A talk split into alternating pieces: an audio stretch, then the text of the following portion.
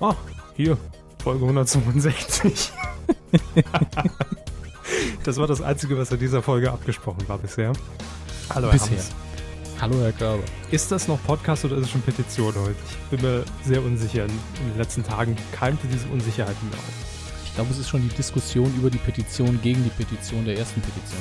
Also das große Padding. Heute in Folge 162. Macht euch schon mal untenrum frei. Jetzt geht's los. Medienkuh. Der Podcast rund um Film, Funk und Fernsehen. Mit Kevin Körber. Wieder alles im Griff. Dominik Hammes. Panik. Und diesen Themen. Dschungelwahn. Update Australien. Dope gewinnt. Pro 7 kürt Millionär. Datengespräch. Kurioses rund um NSA-Interviews. Und Dauerfernsehsendung Raab in New York. Oh, Miss. so gut war ich jetzt auch nicht. nee, da haben, haben sie ausnahmsweise recht. Ach, ja, es ist schon äh, die zweite Woche.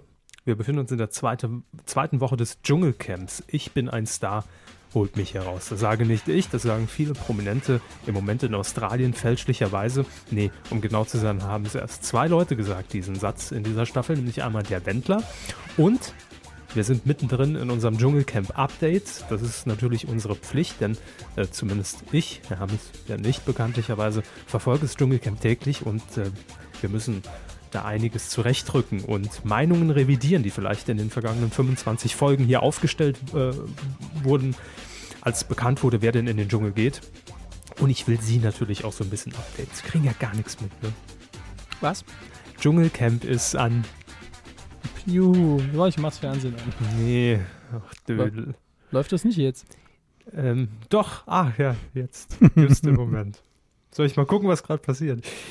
Also. Besser nicht. Ähm, der Wendler ist freiwillig gegangen, das hatten wir ja schon letzte Woche drin. Und ich habe gerade gesagt, es hat noch ein zweiter Prominenter den Satz, ich bin ein Star, holt mich herausgesagt. Allerdings nur während einer Dschungelprüfung. Das heißt, er hat die Dschungelprüfung äh, frühzeitig abgebrochen. Und Sie dürfen raten, wer es war äh, da ich glaube, mitbekommen zu haben, mhm. äh, Mola Adebisi. Richtig. Die Kuh der Herzen. Ähm, Ex aberkannt. Aberkannt, ja. Das, die Kuh der Herzen, auch das nochmal zur Aufklärung gesagt, das ist ein Wanderpokal. Kuh der Herzen ähm, ging eigentlich vor knapp drei Jahren an Mola Adebisi. Der wollte nicht, hat sich nie darauf gemeldet. Und ähm, ja, einfach nicht gezeigt. Und deshalb ist jetzt der Wanderpokal an Janine Michaelsen und Elton gewandert. Mal gucken, wer ihn dann in drei Jahren kriegt. Auf jeden Fall, Mola Adebisi hat eine Prüfung, die er mit Larissa bestreiten musste, abgebrochen. Ähm, das war jetzt keine riesige Prüfung. Er musste lediglich an einem Kran stehen, Larissa oben in der Luft schwebend halten und die musste von oben, ich sag's jetzt mal einfach runtergebrochen, den heißen Draht spielen. Stimmt. So, so habe ich es in Erzählungen auch äh, mir vorgestellt, dass man auf einmal bei Harry Weinfurt im Studio steht. Äh, Harry Weinfurt? Ach, Weinfurt, nee, 100.000 Mark Show war das. Ach so, der heiße Draht, ja. Ja, ja, ja. stimmt. Ich habe ganz ehrlich, das Spiel hätte auch bei Harry Weinfurt sein können. Es wäre nur zu spannend für die Sendung gewesen. ja, das wäre morgens um 10, wäre das den Hausfrauen ganz übel aufgestoßen. Hoch, hoch, hoch, hoch, hoch! Wie viel, wie viel Hemden wären da verbrannt, ne, wenn das Bügeleisen einfach ja. äh, nicht mehr beachtet worden wäre. Aber nein, Mola Adebisi musste im Prinzip diesen Kran, wie gesagt, steuern und lenken auf Befehle Larissas hin und äh, wurde dabei mit äh, ein paar Kakerlaken und Schleim und sowas äh, irgendwie überschüttet, während er das getan hat. Und äh, hat dann allerdings für jeden Fehlversuch von Larissa, wenn den, den Draht berührte, äh, hat er einen kleinen Stromschlag bekommen, der Mola. Ja, und das war dann so heftig nach vier, fünf Mal, hat er den Satz gesagt, wurde von Larissa beschimpft, wie er das machen konnte. Sie hat ja jede Prüfung gemacht, hat immer durchgezogen und mhm. nie äh, kurz vor Schluss die Prüfung abgebrochen. Das hat sie ihm vorgehalten. Und ab dem Moment war er zumindest auch äh, in der Wahrnehmung draußen so die kleine Camp Pussy. ähm, gut, man kann sich nicht in den reinversetzen. Er hat auf jeden Fall gesagt, äh, er, da ist er absolut an seine Grenzen gegangen. Und ja, glauben wir es ihm einfach mal, ne? Der Mola. Aber das ist für mich so ein typischer Kandidat, in dem ich mich zumindest getäuscht habe. Weil ich Sie dachte, dachten, es wäre so ein harter Kerl. ja. Und ich dachte, Mola Adebisi hat jetzt schon zweimal beim Promi-Boxen äh, mitgemacht und äh, hat äh, eigentlich so die Ausstrahlung für mich, dass er wirklich ein Kämpfer ist oder hätte sein können. Ist er aber nicht, war er nicht. Äh, das hat sich auch schon gezeigt ganz am Anfang, als äh, einige der äh, Dschungelkandidaten aus dem Flugzeug mit dem Fallschirm abspringen mussten ins Camp, hat Mola direkt gesagt, nö, mache ich nicht, weil er hat, wie er selbst sagt, keine Angst vor Höhe, aber Angst vorm Fallen. Ich hätte ja eher Angst vorm Aufprall. Zu spät, wenn er im Dschungel ist, ne? Angst vorm Fallen. Ähm, ja, aber irgendwie hat, Deswegen- er, hat er nicht so wirklich durchgezogen. Aber deswegen beim Promi-Boxen auch nie ausgenockt, weil er Angst hatte, hinzufallen. Ne? Logisch. Das ist möglich, ja. Deshalb einfach direkt frontal auf die Fresse. Sebastian Deile alles eingeschlagen, was noch, was noch dran war. Hat er überhaupt gegen den geboxt? Ich weiß es gar nicht mehr.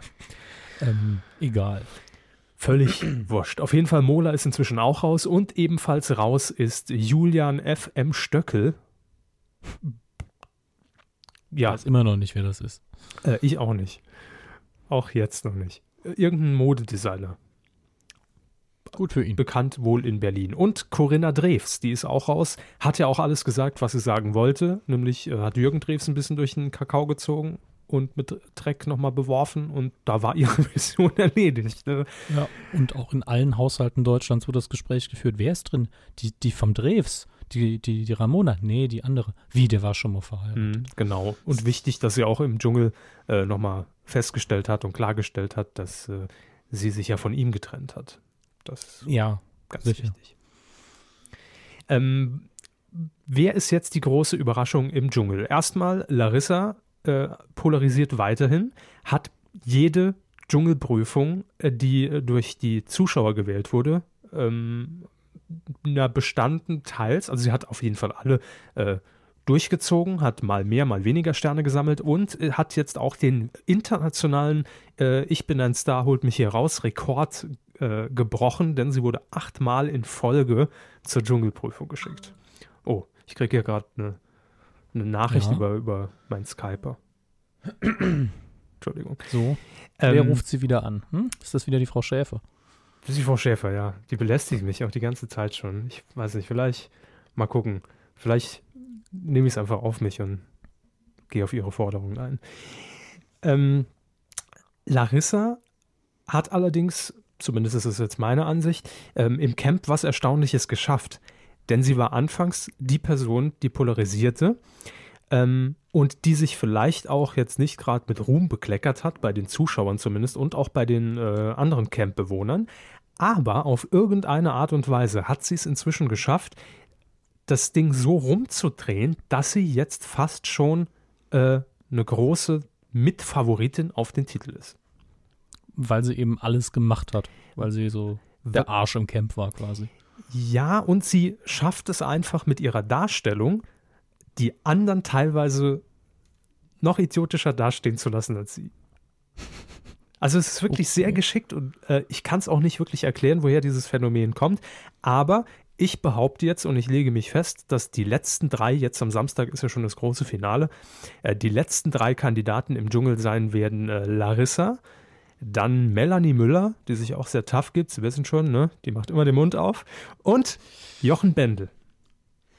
Das sind meine drei Favoriten, ähm, die auf jeden Fall ins Finale kommen. Völlig unverständlich im Übrigen. Ich sehe es gerade, warum Tanja Schumer noch im Camp ist für mich.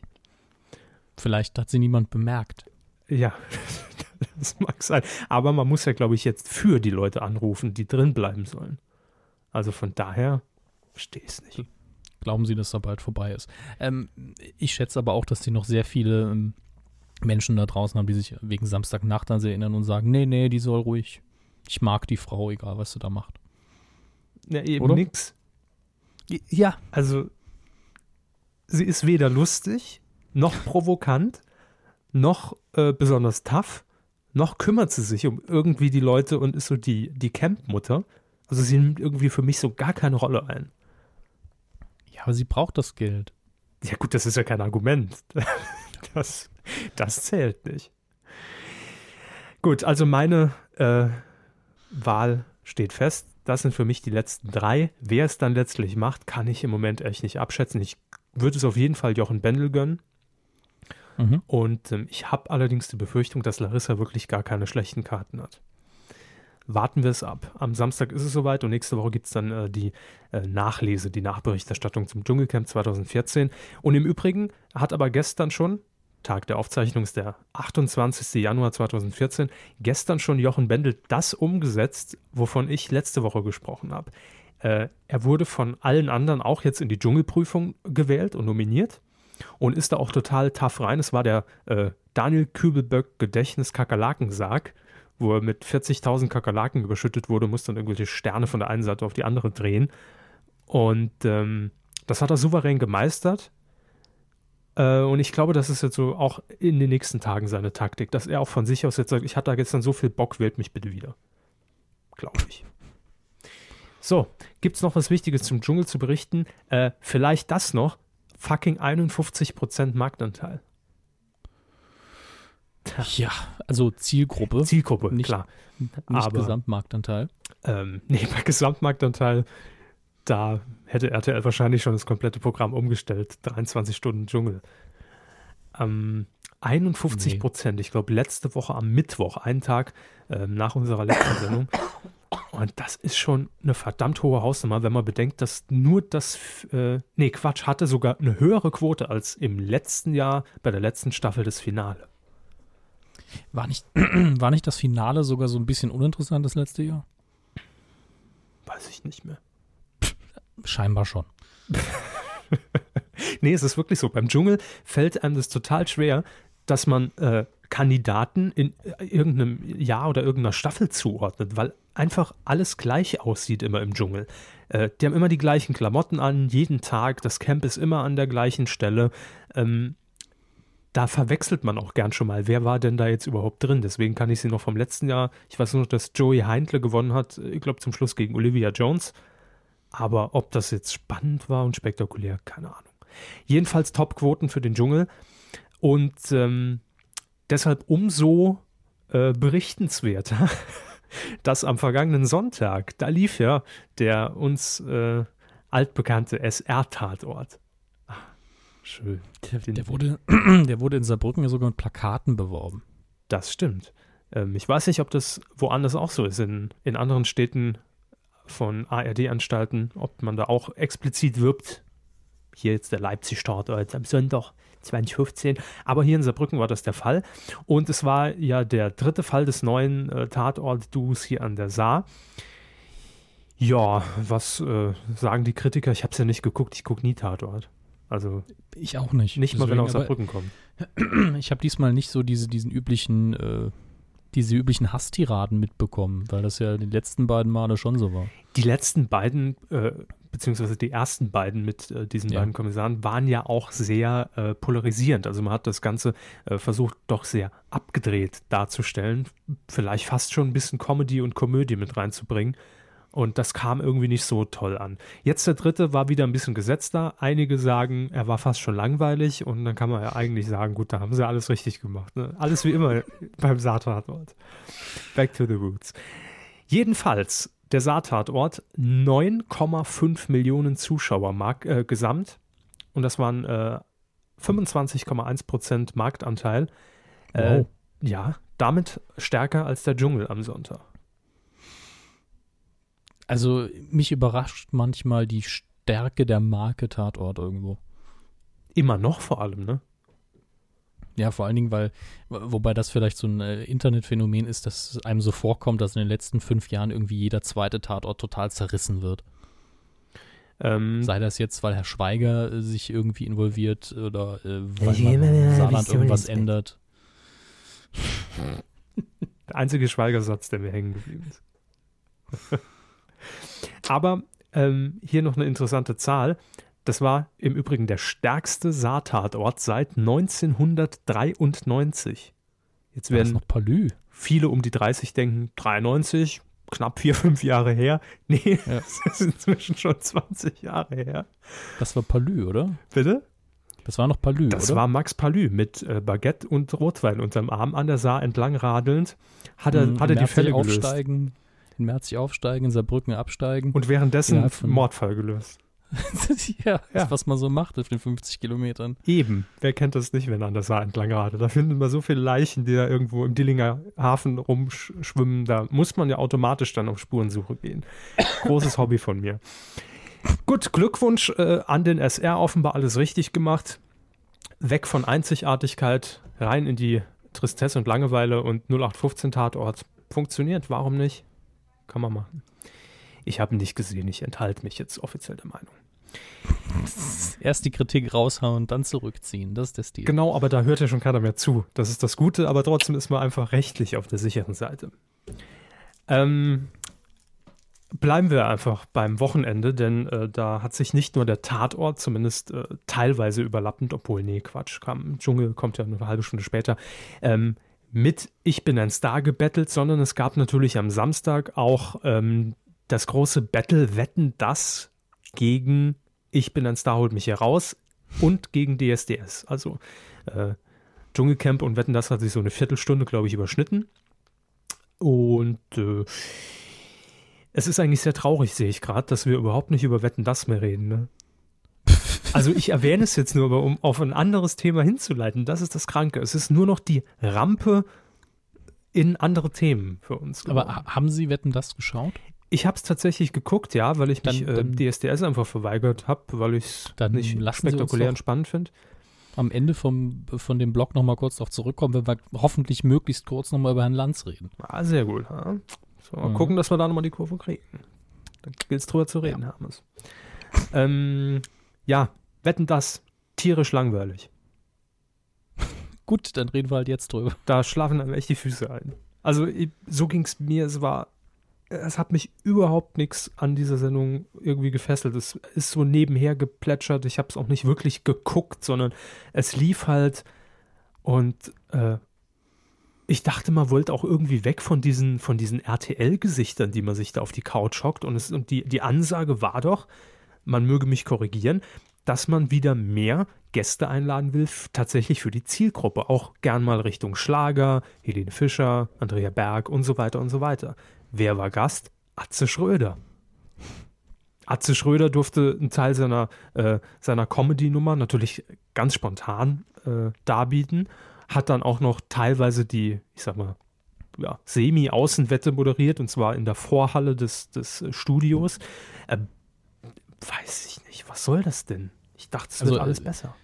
Ich glaube, am kritischsten sehe ich da, hat er wirklich ein Stand-up gemacht? Ja, aber so ein, also war so ein, so ein Mix. Also er wurde auf die Bühne gerufen, wurde anmoderiert von Markus Lanz. Dann hat man so kurz Smalltalk betrieben und dann hat Markus Lanz natürlich die äh, vorher absolut nicht abgesprochene F Frage in Richtung Atze Schröder gestellt. Ja, äh, na, mit Thema Frauen ist natürlich immer so eine Problematik. Kennst du auch, ne? Und dann ist er ganz dezent aus dem Bild gegangen.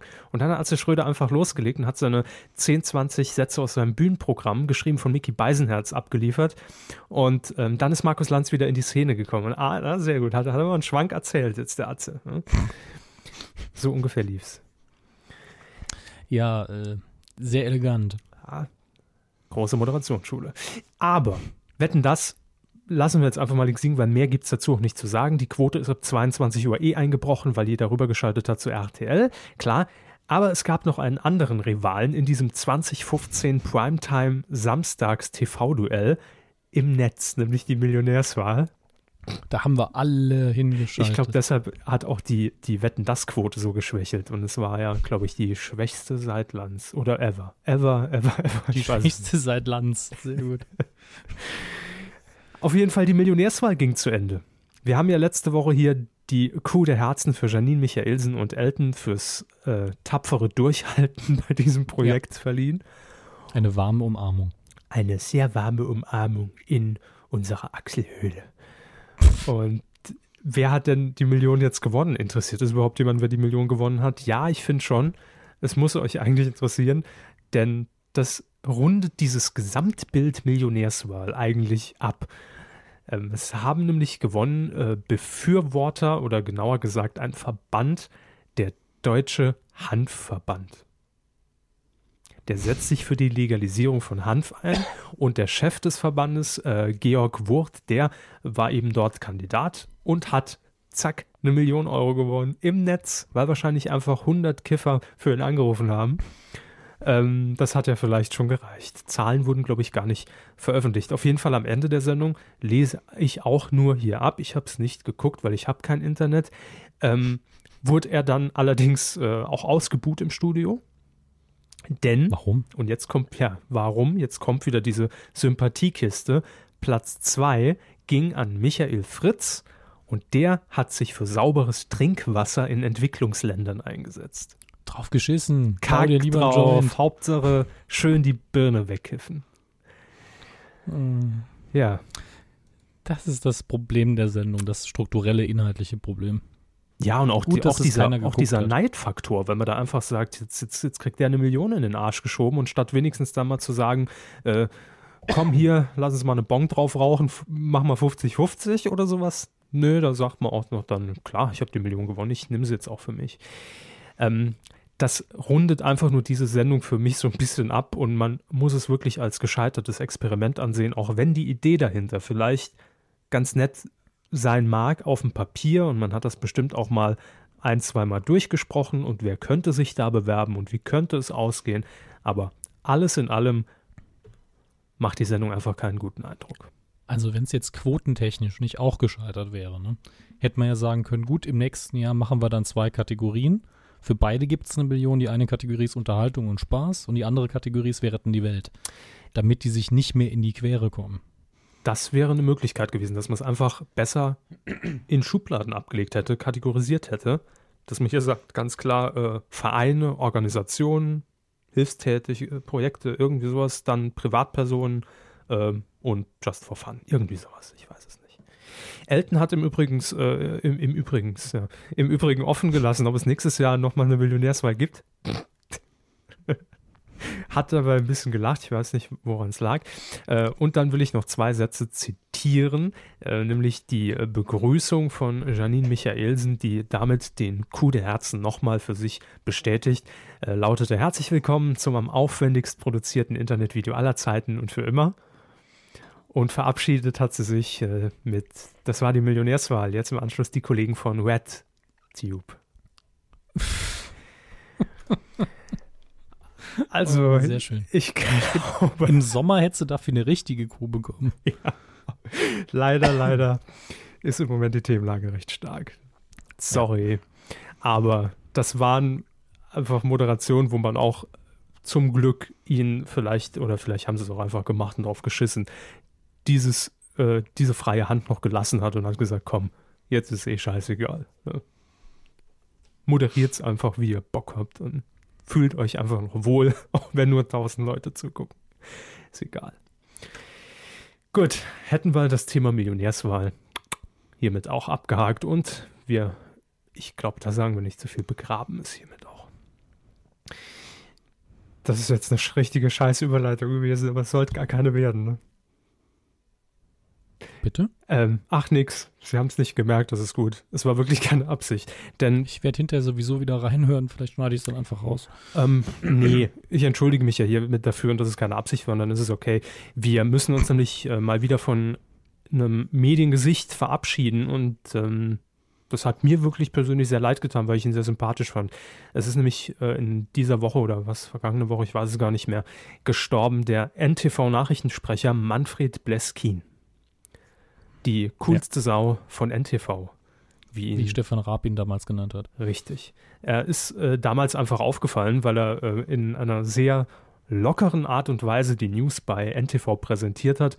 Und es hat mir sehr gut gefallen. Es war nie so der, der Heiner Bremer, der halt wirklich so eiskalt durchgezogen hat, auch wenn er einen Hänger hat oder wenn irgendwas nicht läuft oder wenn es eine Panne gibt.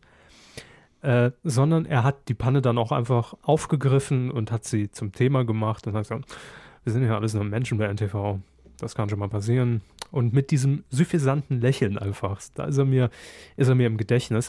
Ähm, war sehr lang bei NTV, äh, mehr als 20 Jahre lang, hat zum Schluss auch noch online eine eigene äh, Kolumne geführt und natürlich Journalist äh, aus Leidenschaft und mit Herz und Seele.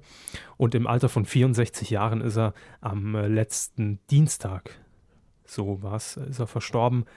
Und muss hier auf jeden Fall Erwähnung finden, weil ich finde, dass er einfach die Fernsehlandschaft vielleicht auch gerade deshalb durch diese Ausschnitte bei TV Total äh, schon mit geprägt hat und er ist einfach im Gedächtnis geblieben dadurch. Das hat er auch selbst gesagt ähm, in Interviews, dass er auch immer wieder von äh, jüngeren Leuten dann angesprochen wurde, daraufhin. Also man hat ihn gekannt, genauso im Übrigen wie auch Heiner Bremer das immer noch im Nachhinein sagt von dieser Aktion damals mit ähm, äh, Boykott Festung gegen RTL. RTL. Ja. Gut. Wollte ich einfach unterbringen. Finde ich wichtig. Zu Recht. Äh, mein Ablauf hängt. Ihr Ablauf hängt, das ist nicht so unbedingt schlimm. Ich glaube, die nächsten beiden Themen habe ich drauf geschrieben. Ach, Fernsehthemen Und, von Mammels. äh, hm. Ja, es kommt halt vor. Ich hatte heute auch den Eindruck, dass die vielleicht gar keine Zeit haben, was vorzubereiten und habe dann einfach mal geschaut. Das stimmt, aber ich kann ähm, mir immer so 30 Minuten aus dem Ärmel schütteln. Das weiß ich, aber dann hatten wir schon mal was da stehen. Ne? Äh, die, ich weiß gar nicht, wann es genau war, aber seit der letzten Kuh irgendwann gab es eine Meldung, dass die GfK, die ja verantwortlich ist für die unglaublichen, äh, also unglaublich wichtigen Quoten für, die, äh, für den deutschen Fernsehmarkt, Klammer auf, Absolut. Gesellschaft für Konsumforschung, Klammer zu. Korrekt, die, eben die Personen, die Institution, die die TV-Quoten eben misst und publiziert, an denen sich dann die Werbepreise ermessen und eigentlich alles im Privatfernsehen in Deutschland. Sagten Sie gerade TV-Quotenmist? Ja, ich sagte TV-Quoten Mist. Und eigentlich wollte ich damit vorher schon anfangen. Naja, ähm, auf jeden Fall gab es am 23. gab es die Meldung. Das ist, äh, könnte sogar sein, dass wir das vor der letzten Kuh irgendwie ver, verpennt haben. Ich bin mir gar nicht sicher. Wieso, die letzte Kuh war doch am 21. Stimmt. Dann haben wir die Daten auch wieder Oder haben da. Sie zwischenzeitlich mal wieder eine aufgezeichnet für sich? So ich, ich zeichne immer ein, zwei auf Halde auf. die Proben, ne? äh, Sie meinen die Proben bestimmt. Wie auch immer Sie das nennen wollen. Ähm, die GfK will auf jeden Fall in Zukunft mit Twitter zusammenarbeiten. What? Wie geht Ja. es? Äh, fragen Sie mich nicht. Gut. Wie das im Detail aussehen soll, weiß ich auch noch nicht so genau. Aber ähm, in den USA, da ist ja die Firma Nielsen für die Quoten verantwortlich. Mhm. Dort arbeitet man wohl auch schon äh, mit Twitter zusammen. Und die GfK will eben in Zukunft die Tweets analysieren, die äh, sich auf die, Fer Verzeihung, auf die Fernsehsendungen beziehen, die gerade laufen. Und da wird eben einfach nur gemessen, was wird wie oft erwähnt und vielleicht auch in der Art und Weise, wie es erwähnt wird, um damit zusätzlich zu sehen, wie sieht denn die Reichweite der Sendung bei Personen aus? Also, was für einen Effekt hat das? Weil, wenn ich eine Sendung gucke, kann ich sehr passiv gucken, ich kann mit einen aber auch darüber diskutieren. Und ich nehme an, dass es darum gehen soll. Da haben wir wieder die klassischen zwei Beispiele heute ja schon genannt. Tatort wird natürlich im Netz ganz äh, fleißig diskutiert. Äh, nicht nur positiv, sondern natürlich auch hauptsächlich wird darüber gelästert. Aber äh, auch jetzt Dschungelcamp äh, gab es ja erst die letzten Tage die Meldung, die Pressemitteilung von RTL, dass es im Netz einen Riesenrekord auch feiert. Nicht nur die Quote im Fernsehen, sondern auch die Abrufe bei RTL Now oder bei clipfish.de. Und auch, dass ähm, ich glaube, alleine die Tweets mit dem Hashtag IBES äh, einen größeren Social Media Bass inzwischen hervorgerufen haben, als äh, ich weiß gar nicht mehr, was verglichen wurde. Wetten das, Halligalli und noch irgendeine Sendung zusammen. Das ist gut möglich. Ich meine, wir haben bestimmt allein dadurch auch schon 100 Follower dazu bekommen. Ja, obwohl wir glaube ich, drei Tweets dazu abgesetzt haben. Ja, Qualität ist die Frage. ne? natürlich. Premium, Premium-Content. Den Ja. Müll twitter ich immer privat. Die guten Sachen mit der Kuh. Ja, Im Zweifel gibt es halt einen Retweet.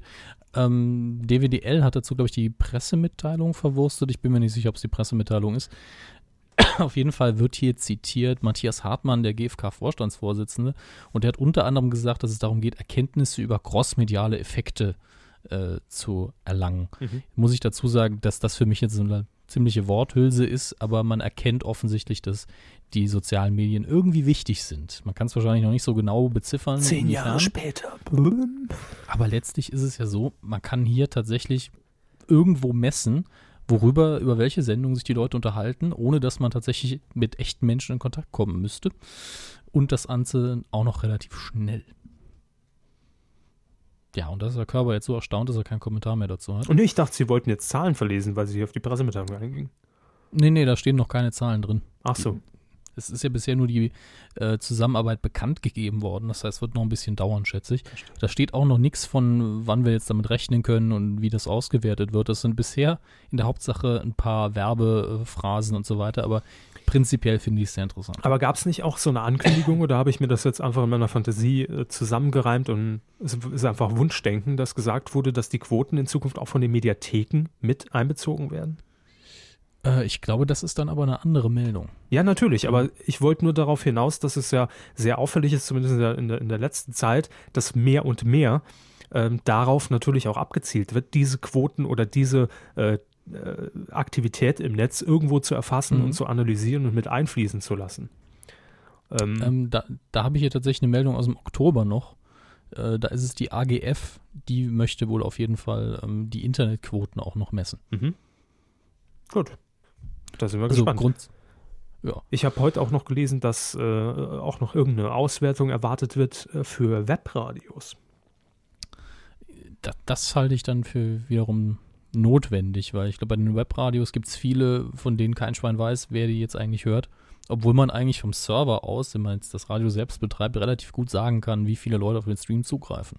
Ja, aber auch jetzt nicht nur für Unbekannte, sondern ähm, ich bin felsenfest der Meinung, dass viele der äh, lokalen Radiostationen auch inzwischen auf der Arbeit oder äh, sonst irgendwo übers Netz gehört werden und nicht mehr über den guten alten FM-Empfänger. Und ähm, wenn die natürlich unabhängig von den Zugriffen über die offizielle Website, die kann man natürlich messen, klar, aber es gibt ja etliche Anbieter wie radio.de, irgendwelche Apps, äh, irgendwelche Programme, die halt sich wirklich auf Streams spezialisiert haben. Ähm, da, wenn man die irgendwie erfassen kann, das ist auf jeden Fall verlässlicher, als zweimal im Jahr anzurufen. Haben Sie uns gehört? Nee. Da, ich habe da, hab da letztens beim Gewinnspiel mitgemacht, die haben gesagt, ich soll sagen, dass ich die immer höre, auch wenn es gar nicht stimmt. Na, das gibt zwei Punkte. also eine wichtige Entwicklung, die längst überfällig ist und wir warten dann auf die ersten Twitter-Quoten von Wetten Das. Vielleicht kann man da noch was reißen, je nachdem, wie schlecht die Sendung ist. Apropos Wetten Das, ähm, Markus Lanz moderiert Wetten das. Kevin Körber macht gerne Überleitungen. Markus Lanz steht in den Schlacht, Schlag, Schlagzeilen. Herr Hammes. Von, Schla von Schlagzeilen bis Schlagsahne stimmt da alles, was Sie gerade gesagt haben. Was ist denn los beim Lanz? Ich habe keine Ahnung. Also wir hatten ja letzte Woche schon in den äh, Kommentaren, also ganz, Schluss, ganz am Schluss am Feedback kurz über das Interview mit Frau Wagenknecht gesprochen, was zu dem Zeitpunkt keiner von uns beiden gesehen hatte. Mhm. Inzwischen hat es die ganze Welt gesehen, gefühlt. Ja, und äh, vor allen Dingen Herr Niggemeier, den möchte ich hier ganz unabhängig von seiner Meinung äh, mal wieder hervortun. Der hat sich sehr äh, drum verdient gemacht, das Ganze zu verschriften und zu analysieren, auch was da drumherum passiert ist.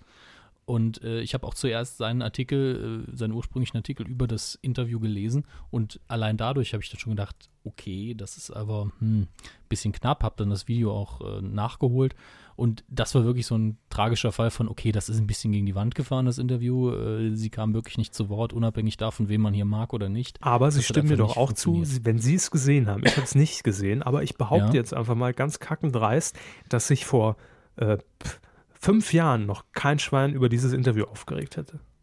Das glaube ich nicht, aber nicht in dem Maße und natürlich ist das auch irgendwo ein Internetphänomen, nicht in der äh, Masse. Ja? Mhm.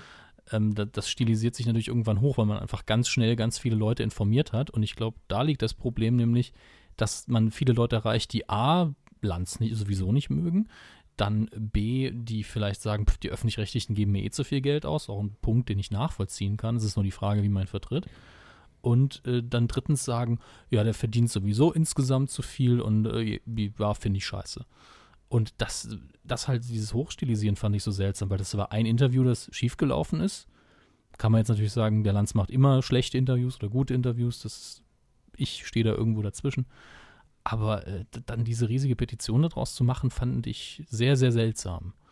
Und äh, es gibt ja mittlerweile von Herrn Lauer, von den Piraten, eine Gegenpetition, die da heißt, der soll mal eine Sendung so machen, wie er will, der ist ja erwachsen. Mhm.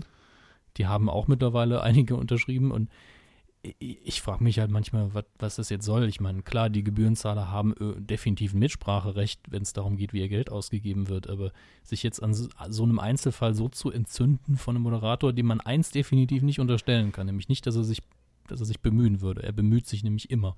Immer wenn ich ihn sehe, selbst wenn ich sage, das war scheiße, hat er sich angestrengt. Abends in der Eckkneipe, ne? Sagen Sie es Sagen Sie es mal Ja. zu ihm. Wenn er die Straße entlang geht und sich ansprechen lässt. Aber ich weiß Ich mein- überhaupt nicht, wo das, wo das Grundproblem liegt. Mir kommt es manchmal so vor, als ob Markus Lanz jetzt einfach die Sau ist, die mal wieder durchs Dorf getrieben wird und er sich erst recht seit dieser Wetten-Das-Geschichte äh, damit keinen Gefallen getan hat, weil er ständig in der Kritik steht. Egal, ob das äh, irgendeine Kritik ist für eine Wetten-Das-Ausgabe, die dann teilweise vielleicht sogar sehr unberechtigt ist, weil er eben seinen eigenen Stil hat und weil es eine andere Sendung geworden ist.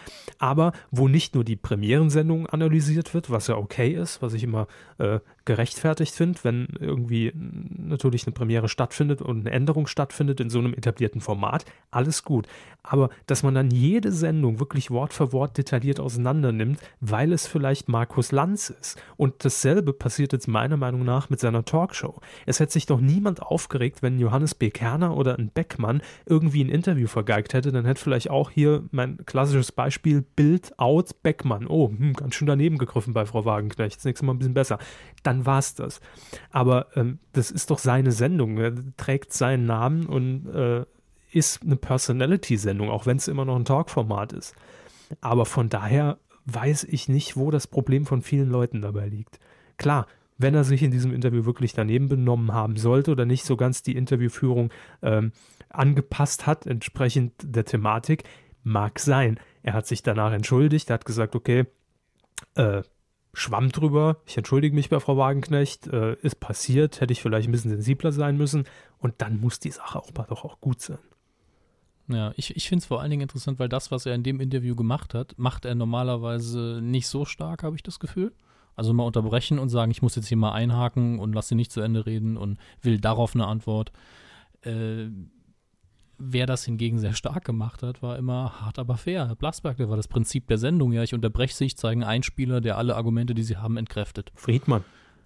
Äh, Friedmann hat es auch gemacht, aber ich glaube, bei ihm war es immer im Dialog. Und mich hat es halt bei Hart aber fair immer sehr stark. Warum führen wir einen Dialog? Warum rede nicht nur ich? Ja. Aber äh, ich finde es halt schlimmer, wenn eine Sendung nur dieses Ziel und nur diese Struktur verfolgt. Aber da muss man auch dazu sagen, dass die Leute ja in die Sendung gehen und das wissen. Äh, vor allen Dingen ab der dritten Sendung, so weiß man ja, worauf man sich einlässt. Aber letztlich können wir uns, glaube ich, darauf einigen, der ganze Bohai ist ein bisschen zu viel und die Tatsache, dass wir jetzt schon in der Meta-Meta-Diskussion sind, ja. Wir reden ja schon längst nicht mehr über das Interview. Wir reden ja schon darüber, wie die Reaktionen auf die Petition gegen die Petition über das Interview waren. Das ist, das ist so abstrus. Das führt zu nichts. Generell viel mehr Petitionen im Netz, finde ich. Gibt viel, viel mehr. Metaebene. Viel mehr Metaebene, äh, viel mehr zarte Maronen. Es muss so viel, Und- so viel Petitionen geben, dass sich die Petition an sich einfach selbst kanna, kannabilisiert. Ja, das, das muss eine eigene Parallelproduktion geben mit einer Umweltpumpe, dass man immer über eine Petition reden kann, die eine andere Petition kritisiert. Penetriert? Penetration. Mehr Penetration. Herr Körber ist für mehr So. Penetration im deutschen Fernsehen. Schließen wir es damit doch einfach ab. Bitte mehr Penetration in den Medien und überhaupt und weniger äh, canna, cannabisieren. Cannabisieren. Äh, so. Das war Balk Balkan cannabisieren. Nee, der, der, ist, der ist schlecht. Lassen, lassen wir das. Das Balkan. führt zu nichts. Kann- Coup der Woche. Nicht geworden ist es. Ein äh, großes Überthema, das Über-Über-Über-Thema und äh, gesplittet in zwei konkrete Dinge, die uns in dieser letzten Woche äh, aufgefallen sind und die man diskutiert. Genau, es geht eins. grob gesagt um die NSA-Affäre und im Detail gesagt um zwei Interviews, die es nicht geworden sind, nämlich einmal um ein Interview über die NSA-Affäre und Mhm. einmal um ein Interview mit Herrn Snowden, der die NSA-Affäre ja erst ins Rollen gebracht hat. Wollen Sie beginnen? Es geht, glaube ich, um die NSA und um Justin Bieber. What the fuck? Im, Im weitesten Sinne, ja. Es gab ein Live-Interview des amerikanischen TV-Senders MSNBC. Und äh, dort wurde die, die Congresswoman, also eine Fra Dame, die im Kongress sitzt. Die Kongressfrau. Ja, die, die Kongressfrau, genau. Jane Harmon wurde äh, eben interviewt und da ging es eben um äh, die NSA-Affäre. Ich bin mir jetzt gar nicht sicher, was da ihre Meinung oder ihr Standpunkt war, aber wie soll mir das auch klar sein, wenn die Frau mitten im Satz unterbrochen worden ist? Mhm, da wird darüber zu Aber- reden sein. Was verdienen Sie jetzt Mhm. eigentlich? Mhm. Weil äh, ich, ich kann ja, also ich übersetze jetzt mal frei. Äh, lassen Sie mich mal kurz für einen Moment unterbrechen. Wir haben hier Breaking News aus Miami. Und äh, bleiben Sie bitte dran, wenn Sie das möchten, so nach dem Motto. Und dann war aber bitte nicht die Breaking News, dass Miley Cyrus verhaftet wurde. Nein, Justin Bieber, der fast genauso aussieht. Ach, der war's. Ja. Justin Bieber verhaftet wichtiger als ein Live-Interview mit einer Politikerin zu einem akut wichtigen politischen Thema. Gut, kann ich verstehen. Ich meine, ganz ehrlich, das ist so ein Albtraum, den ich manchmal habe, nachts, wenn ich über das Fernsehen nachdenke. Äh, ich denke, dass das in Deutschland vielleicht irgendwann auch mal so sein könnte, aber bei uns ist Gott sei Dank, hat man sich irgendwann mal dazu entschlossen, hey, mit Nachrichten ist kein Geld zu verdienen in Deutschland, lassen wir das die Öffentlich-Rechtlichen machen. Vielleicht ist das ganz gut so. Ja, also wenn ich mir das Gegenbeispiel angucke, weil ich meine, in den USA gibt es guten Fernsehjournalismus, aber es gibt eben auch solche Fälle. Und dann gibt es natürlich noch die, die Meinungssender, das ist nochmal was ganz Eigenes. Und dann gibt es noch Fox News. Das meinte ich, ja. Fox, Fox News hat halt eine sehr starke, ähm, sagen wir mal, republikanische Ausrichtung. Und ähm, sowas kann ich einfach nicht ab. Da, da wäre ich als äh, Politikerin, hätte ich danach auch gesagt, äh, hallo, also so ein kleiner Pimpf der sich, der sich, der sich für zu wichtig nimmt und sich nicht benehmen kann, weil er zu viele Schallplatten verkauft und äh, der kommt in den Knast und dafür unterbrechen sie jetzt das Gespräch eben. Da geht es ja gar nicht so sehr um das Ego der Dame, sondern darum, dass es um ein wichtiges Thema ging. Das kann man eigentlich nicht machen.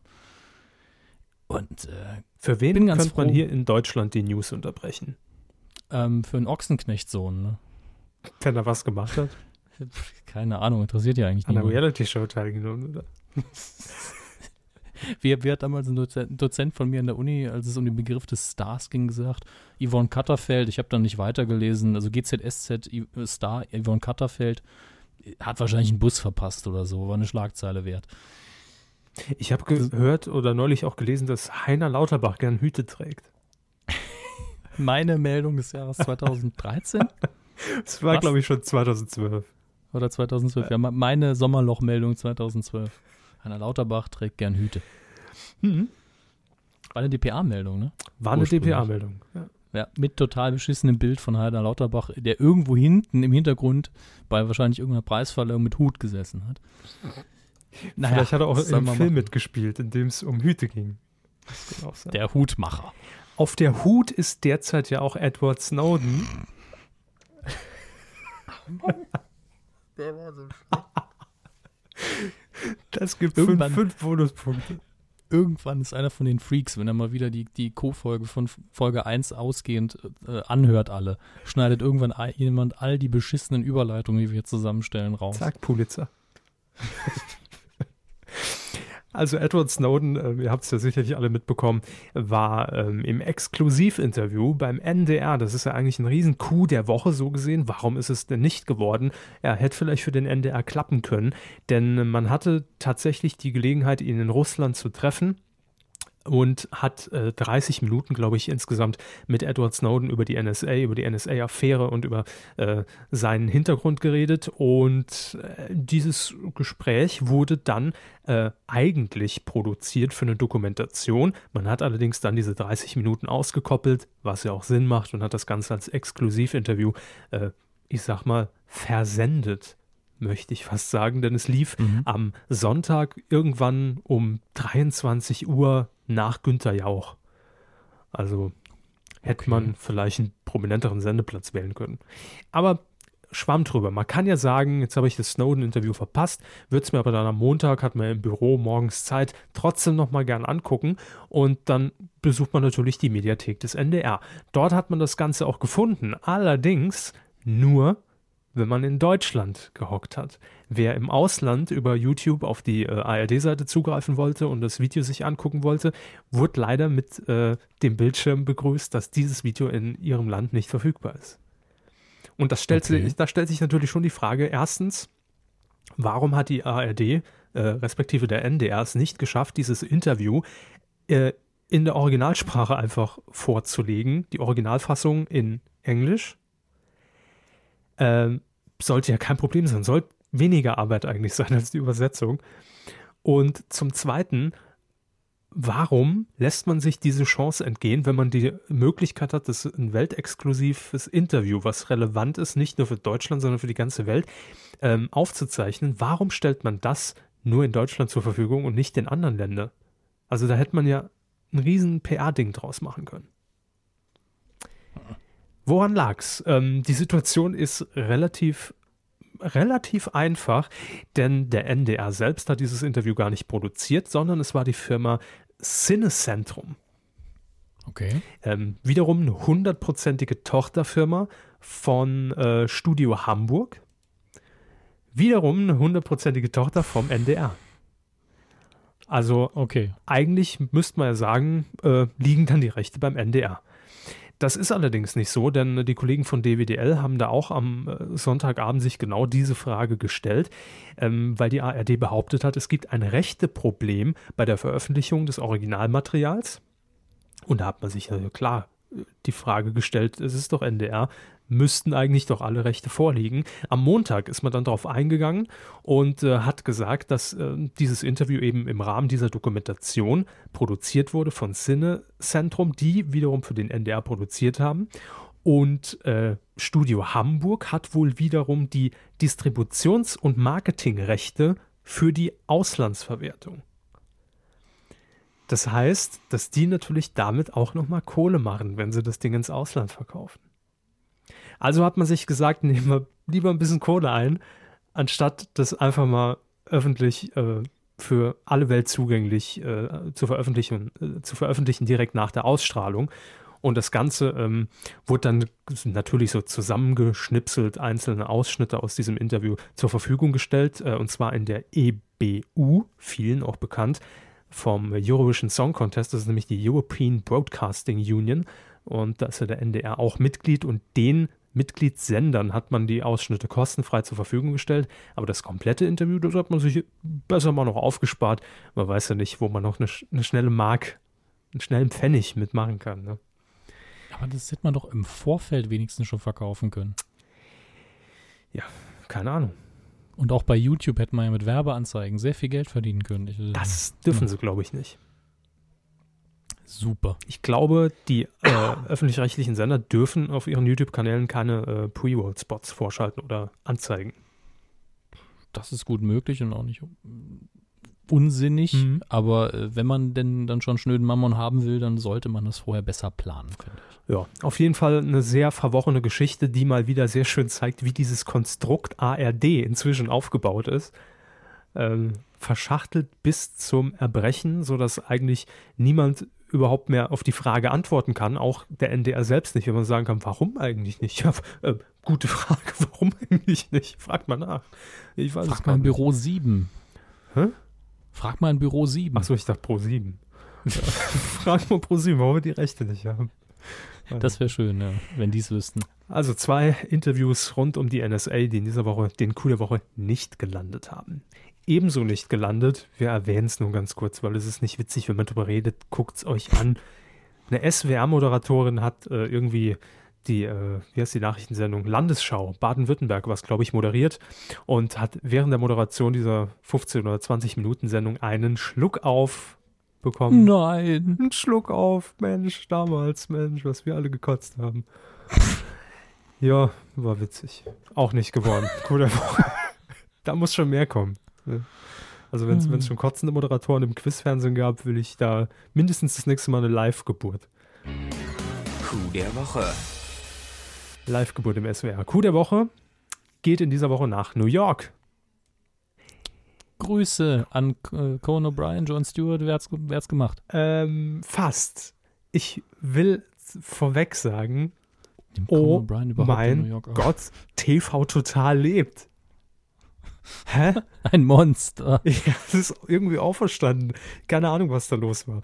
Auf jeden Fall Stefan Raab, ähm, wir haben ja vor zwei, drei Sendungen darüber berichtet, ähm, sendet in dieser Woche live aus New York. Warum live? Ganz einfach, weil ähm, dort drüben ist dann, glaube ich, äh, 17.15 Uhr oder sowas, wenn hier 23.15 Uhr TV Total beginnt. Also hat man gesagt, warum dann aufzeichnen?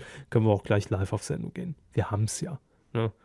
Wir haben ja so viel Kohle durch den Werbeverkauf von der Millionärswahl reingenommen, dass wir bei Brainpool locker sagen können, komm, senden wir live aus New York. Warum ist er in New York, Herr Hammes? Kurze Abfrage. Irgendein Sportscheiß. Super Bowl. Super Bowl. Super Harry Bowl. Weinfurt. Harry Weinfurt moderiert den Super Bowl. Ja. Und Walter Freiwald ist für die Halbzeitpause zuständig. Die Animation. Die Animation. Ja, nicht die Animation oben an der Videowall, sondern Ah. Animation der Zuschauer. Okay. Stefan Raab ist also in New York, äh, hat direkt ein gläsernes Studio am Times Square und ging gestern am Montag zum ersten Mal äh, aus diesem Studio auf Sendung. Und was soll ich sagen? Also, ähm, ich habe nach dem Dschungel darüber gesäppt, einfach natürlich aus Interesse, um zu gucken, wie viele Leute sitzen da überhaupt, wie ist es aufgemacht und äh, ist es wirklich live. Das war äh, TV Total in Bestform. Also das, was wir fast schon prophezeit hatten, dass es sich nach oben hin entwickelt bei der Qualität, wenn er mal aus seinem Trott raus ist. Ganz genau so war es. Und es ist immer wieder erstaunlich, wie Stefan Raab aufblüht, wenn er, also man, man will fast meinen, er wird dazu gezwungen, in diesem Studio zu sitzen, weil man ihm einfach angesehen hat in New York. Er hatte so viel Bock da drauf und es war einfach, auch wenn vielleicht die, das- das Stand-up genauso äh, niedriges Niveau hatte wie sonst immer, aber man hat ihm einfach angemerkt, er hat richtig Bock auf die Sendung, er hat Spaß an der Sendung, ähm, er genießt es, da einfach mal komplett irgendwo anders zu sein, ähm, auf, der, auf der anderen äh, Hälfte der Erdkugel und da waren 18 Leute, glaube ich, oder 17 Leute im Studio als Publikum und die haben aber mehr Stimmung gemacht als die, äh, als das Klatschvieh in Köln. Weil äh, ich weiß nicht, woran es lag, aber es kam einfach richtige äh, US-Late-Night-Stimmung, möchte ich fast sagen, auf. Dann war noch äh, Ice-T mit seiner Frau zu Gast. Die äh, haben da ein Interview geführt, ich glaube über 20 Minuten wirklich auf Englisch, nichts übersetzt. Äh, auch das war ein, allein schon angenehm. Und da hatte man wirklich das Gefühl, Stefan Raab kann wieder völlig befreit aufspielen. Und es hat auch äh, das komplette Netz irgendwie an diesem Abend gesagt. Ich habe einmal den, den, den Hashtag TV Total gefiltert und es war erstaunlich. Also da las man wirklich, äh, was ist mit TV Total passiert, äh, was ist mit Stefan Raab passiert. Habt ihr den irgendwie über Nacht ausgetauscht? Äh, das ist ja fast wieder Niveau von vor zehn Jahren, wie man TV Total kannte. Macht richtig Bock, war eine richtig coole Sendung. Und das war's. Das war eine richtig solide Show, die Spaß gemacht hat, die dem Zuschauer Spaß gemacht hat, weil er gemerkt hat, der Moderator, der da steht, nämlich Stefan Raab, hat richtig Bock und Spaß auf die Sendung. Also lassen wir ihn jetzt einfach in New York. Ähm, weiß ich nicht, ob das auch so gut wäre auf Dauer, aber ich habe schon einfach an ProSieben getwittert, neues Format, TV Global. Äh, Stefan reist einfach jeden Monat äh, in eine andere Metropole, baut da sein kleines Studio auf mit 15 Leuten und dann lädt er sich Gäste ein. Naja, es war eine schöne Late Night. Wird wahrscheinlich auch irgendwann langweilig dann. Ja, natürlich. Aber deshalb Coup der Woche, weil er bewiesen hat, dass es immer noch gut kann und dass es wirklich einfach nur auf den äh, Rahmen der Sendung ankommt und, und auf die Gäste und ob er Bock drauf hat. Und darauf hatte er Bock und das hat man gemerkt. Bitte unbedingt zumindest die Sendung vom 27. Januar nachträglich nochmal angucken auf pro7.de. Ähm, oder die Woche mal reinschalten. Vielleicht bleibt es ja so. Ich hoffe es. Äh, Ja. Auch quotentechnisch äh, mit dem Dschungel sehr gut mitgehalten. Die haben sich ja teilweise so ein bisschen überschnitten, ein paar Minuten. Also auch da äh, lief das Ding für TV Total. Und wir hoffen ja immer noch darauf, das habe ich ja schon bei dieser Erstmeldung gesagt, dass man in Köln jetzt die Zeit nutzt, um dieses angestaubte Studio umzubauen. Höchstwahrscheinlich. Ich meine, das ist wie alt jetzt? Zehn Jahre? Was? Länger. Ja, Also- noch älter. Das erste Studio, TV Total, ging auf Sendung 99. Ähm, Ja, es wurde aber schon mal umgebaut. Genau, dann wurde es einmal, glaube ich, umgebaut und äh, dann ist mal umgezogen in das größere Studio und es wurde nur so ein bisschen angepasst. Also, ja, wohl doch, vielleicht 10, 11, 12 Jahre um den Dreh. Höchste Zeit, dass man da irgendwie mal, wie gesagt, immer noch meine Empfehlung, statt bewegender Bühne, bewegendes Publikum. So. Mehr Ja. können wir nicht leisten. Das ist unser Service-Tipp für ProSieben. Können schon, aber dann kostet es Geld. Ne? Wenn jetzt Stefan Raab wieder den, den Coup des Jahres landet damit, ne? Also, kriegt er wieder eine angesprühte Plastikkuh zugeschickt. wo auch immer die ist, ja. Keine Ahnung. Stimmt bestimmt bei Elton im Büro. Hier, kannst haben. Aber es, dabei ging es um ein Interview. Ich meine, vielleicht hat das irgendein Gagschreiber für ihn geschrieben und dem hat das dann gegeben. Also, das mag auch sein, ne? Presse, mhm. Pressestelle von, von Brainpool. Ja, Im Übrigen, um mich äh, nochmal zu korrigieren, Conan O'Brien wird aufgezeichnet in äh, Burbank, Kalifornien. Ich dachte mir schon, New York äh, ist das Studio nicht. Leno J, oder? Ist doch in New York. Ähm, Jay Leno hat auch immer in Burbank, glaube ich, aufgezeichnet. Früher zumindest. Ich weiß nicht, wo es heute macht. Ist keiner mehr in New York. Äh, doch, John Stewart ist in New York, Colbert Report ist in New York und ich glaube Letterman, aber da bin ich mir nicht sicher. Raab ging sogar für eine Umfrage raus auf die Straße. Ja, da hatte ich im Vorfeld gelesen, dass er froh ist, dass er das mal wieder machen kann, weil in Deutschland kann er das einfach nicht mehr machen. Kann schon. Ja, aber es, die Reaktionen sind natürlich völlig andere. Da kommen natürlich dann, ich meine, Sie wissen ja, wie es ist bei so einer Straßenumfrage, dass das vielleicht 10% sind, die man gebrauchen kann. Und beim Rap ist wahrscheinlich mal so, wenn der ankommt, ja, hier will man verarschen, äh, findet deine Sendung gut. Was, und ich find deine wenn, Sendung gut? Ja, und ähm, ich glaube, dass er darauf einfach keinen Bock hatte. Dass er dann, dann musst du dreimal so viel Zeit investieren, wie wenn du unbekannt bist. Das kenne ich. Und ja, und in New York äh, kennt ihn vielleicht der Tourist, der einer von tausend. Gut ist ein Argument, aber er soll es mal wieder versuchen oder zumindest dann auf irgendwelche Events, äh, keine Ahnung, aber mal ja. wieder mehr raus aus dem Studio.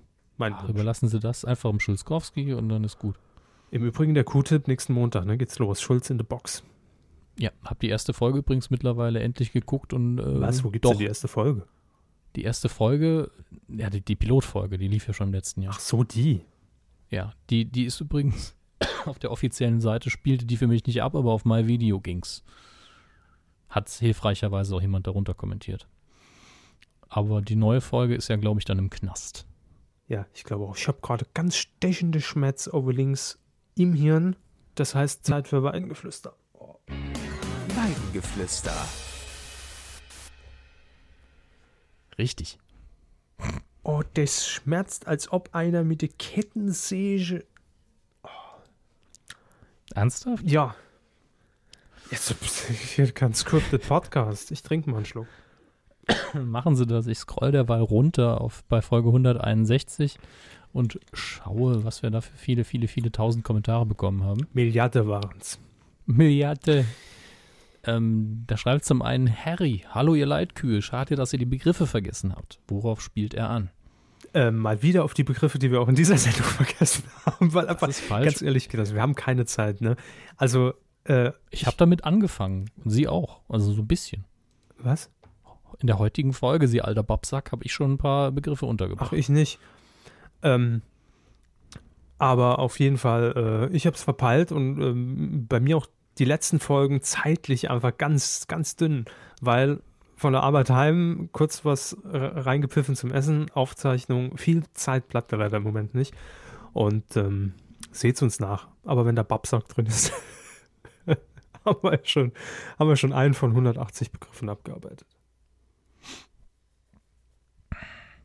Er schreibt noch weiter zum Product Placement von Apple bei den Star Wars-Filmen. Äh, fragt er sich seit Jahren, warum es noch keine Kopfhörer in Form von Prinzessin Leia Schneckenfrisur gibt.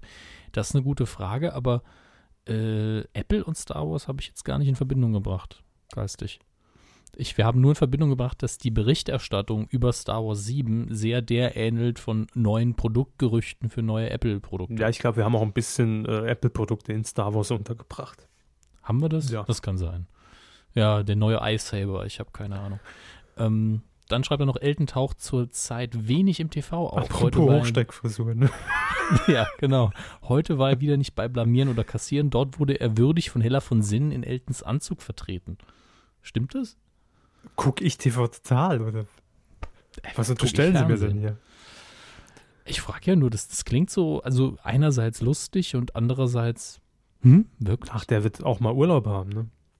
Nach mhm. der anstrengenden Millionärswahl. So oder so, danke für den Kommentar. Dann haben wir natürlich Kev Schö, Grüße. Danke für eure Anmerkung zum Spenden, das versöhnt mich ja, das ist ja gut. Äh, lobt da noch ein bisschen die Kuh und ähm, er schreibt, ach übrigens, ich höre im Traum Herrn Körber die Sachpreise bei G aufs Ganze ansagen. Ja, da würde ich mir mal einen guten Therapeuten suchen. Wenn es schon so weit ist. Ich will jetzt offiziell ja. sagen, dass Kev uns nicht mehr hören sollte. Also vielleicht einfach mal pausieren. Also einfach weiter spenden, aber nicht mehr zuhören, oder wie? Nee, also ich verlange dann ja auch keine Spenden. Aber vielleicht, ich weiß nicht, ich finde es bedenklich. Man kann es ja nachträglich nochmal hören. Vielleicht einfach mal so vier Wochen nix und dann vier auf einmal. Dass, dass man aber so mal Pause dazwischen hat. Weil wenn man mich, hm. also wenn ich mich selbst nachts im Traum die Geh aufs ganze Sachpreise ansagen hören würde, fände ich das ganz ist doch gut. normal. Ja.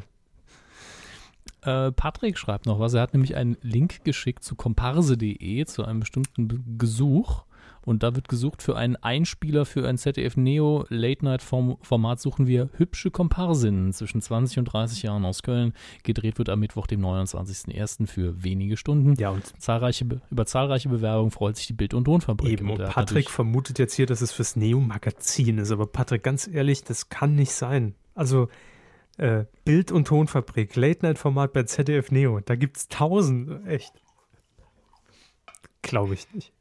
Erst wenn ich es sehe. Ja, ja, natürlich wird es sein. Ja, klar. Und hinterher sagen sie dann, hm, naja, die ist doch ganz klar erst 19 und die ist schon 31.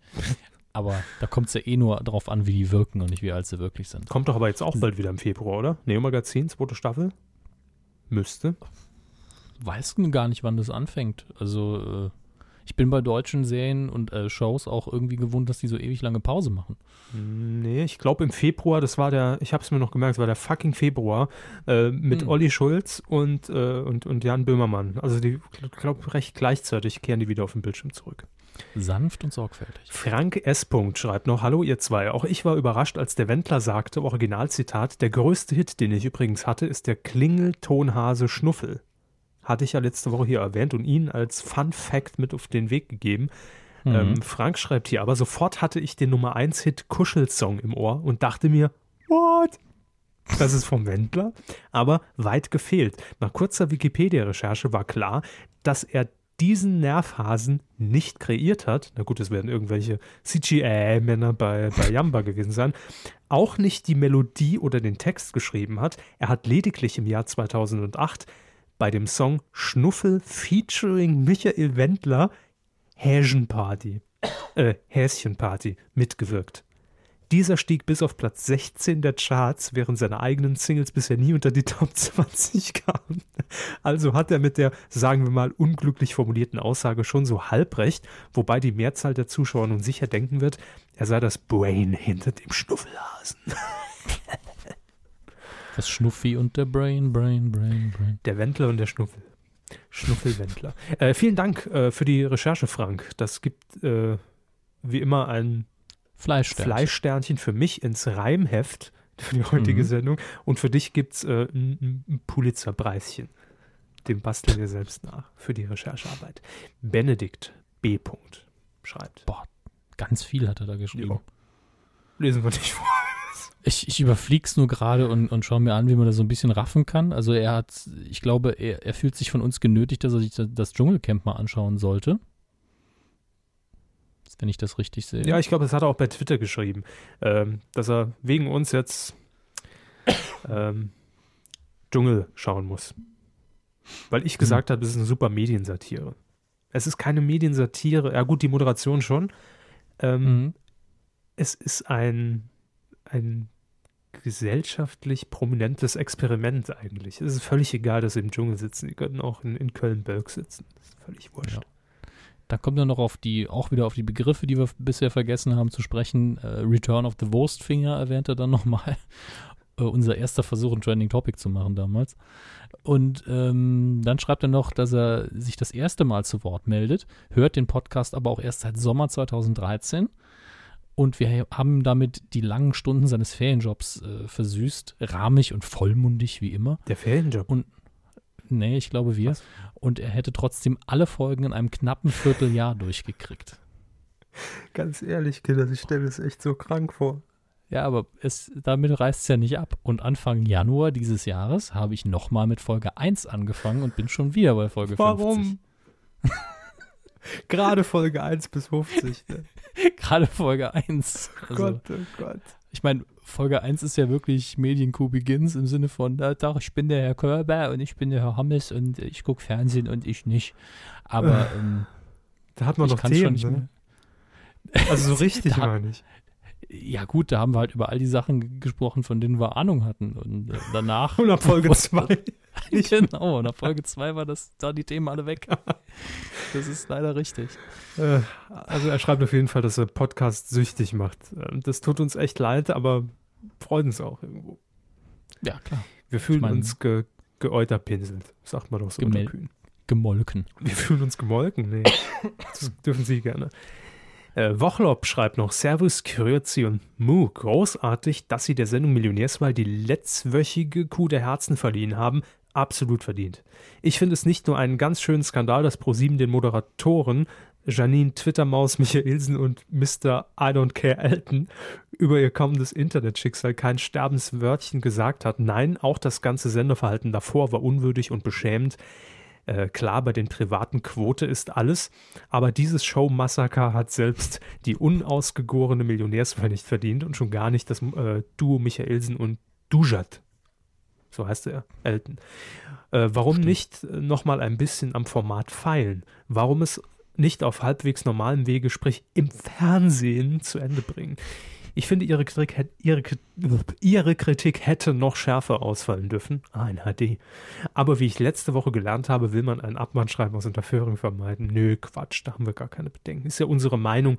Aber warum das Ganze noch schärfer irgendwie formulieren? Wir haben ja gesagt, dass es scheiße war. Ne? Äh, ansonsten weiter so vor allem in Sachen Feed Feedback, Feedback, sehr vorbildlich. Danke, Wochlob, vielen Dank. Florian hat noch geschrieben, als recht seltener Fernsehkonsument war ich sehr überrascht über die Moderation von Etienne Gardet bei einer Wissenssendung. Sofort natürlich online nachgeholt und ich sage mal so, ich wünsche ihm wirklich nur Gutes, aber für jedes Mal, wo er Witze über Nils Moderation von äh, Azuka oder Azuka gemacht hat, verdient er 100 Schläge auf die nackten Fußsohlen. Azuka, ganz Ansonsten- kurz erwähnt, äh, Ja? Kinderbastelformat bei Nickelodeon. Hm. Wie man Kinder Ah, bastelt. je- jetzt, jetzt erklärt sich das auch. Also er hat früher schon mal Witze darüber gemacht und jetzt Genau. hat er in der Sendung sich quasi auch nicht mit rumbesudelt. Okay. Ja. Ansonsten schreibt er weiter, möchte ich mich bei Ihnen bei dieser Gelegenheit gleich für die rund 100 Folgen bedanken, die ich bis jetzt hören durfte und verspreche Ihnen meine weitere Treue bis zum Ende, auch wenn ich nicht allzu oft Kommentare etc. poste. Also er sieht da wohl schon so ein Ende. Ich, ich, ich gehe mal von einem Lebensende aus. Ich, hoff, ich hoffe, dir geht's gut, Florian. Der treue Ähm, Krieger Florian. Und äh, es gibt über 160 Folgen. Wieso hast du nur 100 gehört? Nehmen wir mal ein Beispiel an den anderen. Na, es kommt auch wieder eine Pause, da kann Florian das noch ein bisschen, noch ein bisschen nachholen. Ne? In Sachen E- Etienne und äh, wie, hieß- wie hieß äh, Kampfstoß? Also, äh, nee, äh, Was kam schon? Columbus? Columbus ist die Sendung, ja. Ähm, Gibt es jetzt keine großen Neuigkeiten, auch wenn er uns natürlich über, wie viele von euch wissen, über Twitter kurz angeschrieben hat und gesagt hat, ihr liegt mal gar nicht so falsch mit äh, unserer Vermutung, dass da die, er unter, ich will nicht sagen, falschen Vorstellungen hingegangen ist, sondern dass das alles nicht so dem entsprochen hat, äh, wovon er ursprünglich ausgegangen ist. Aber da gibt es jetzt noch nichts Konkreteres. Also da können wir noch nichts sagen. Aber wissen Sie, was ich gesehen habe?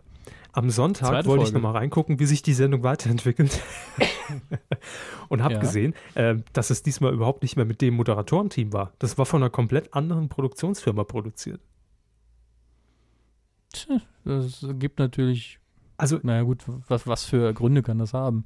Ja gut, es war ja von Anfang an klar, dass es nur diese zwei Pilotsendungen gibt. Und äh, es lässt eigentlich nur den Schluss zu, dass man den Auftrag an zwei Produktionsfirmen vergeben hat, um einfach zu gucken, wie wird es jeweils umgesetzt und wahrscheinlich auch, wer macht es günstiger. Also ich habe mir die zweite so äh, kurz angeguckt, also ab und zu immer mal wieder reingeschaut und war dann erst so, wo ist denn der Etienne? Wegen dem habe ich das doch jetzt eingeschaltet. Mhm. Da war der gar nicht da, äh, sondern so, so ein ganz seltsamer Moderatorenmix von Leuten, die ich noch nie gesehen habe. Unter anderem eine sehr, sehr anstrengende Blondine, die bei so einem unglaublich abgedroschenen Themen wie äh, scharfe Chili-Soße testen, die Leute dann so ein bisschen verarscht. hat. für Chili-Soße. Was macht denn der Till Schweiger jetzt in der Sendung? Für Chili-Soße. Ich schlafe nie ohne Chili-Sauce. Ja, ist gut.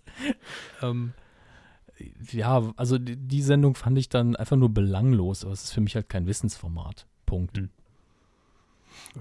Ähm, die Zeit reicht nicht mehr, Kinders. Wir äh, hängen jetzt schon extrem Ja. und äh, wir sagen einfach mal vielen Dank fürs Feedback.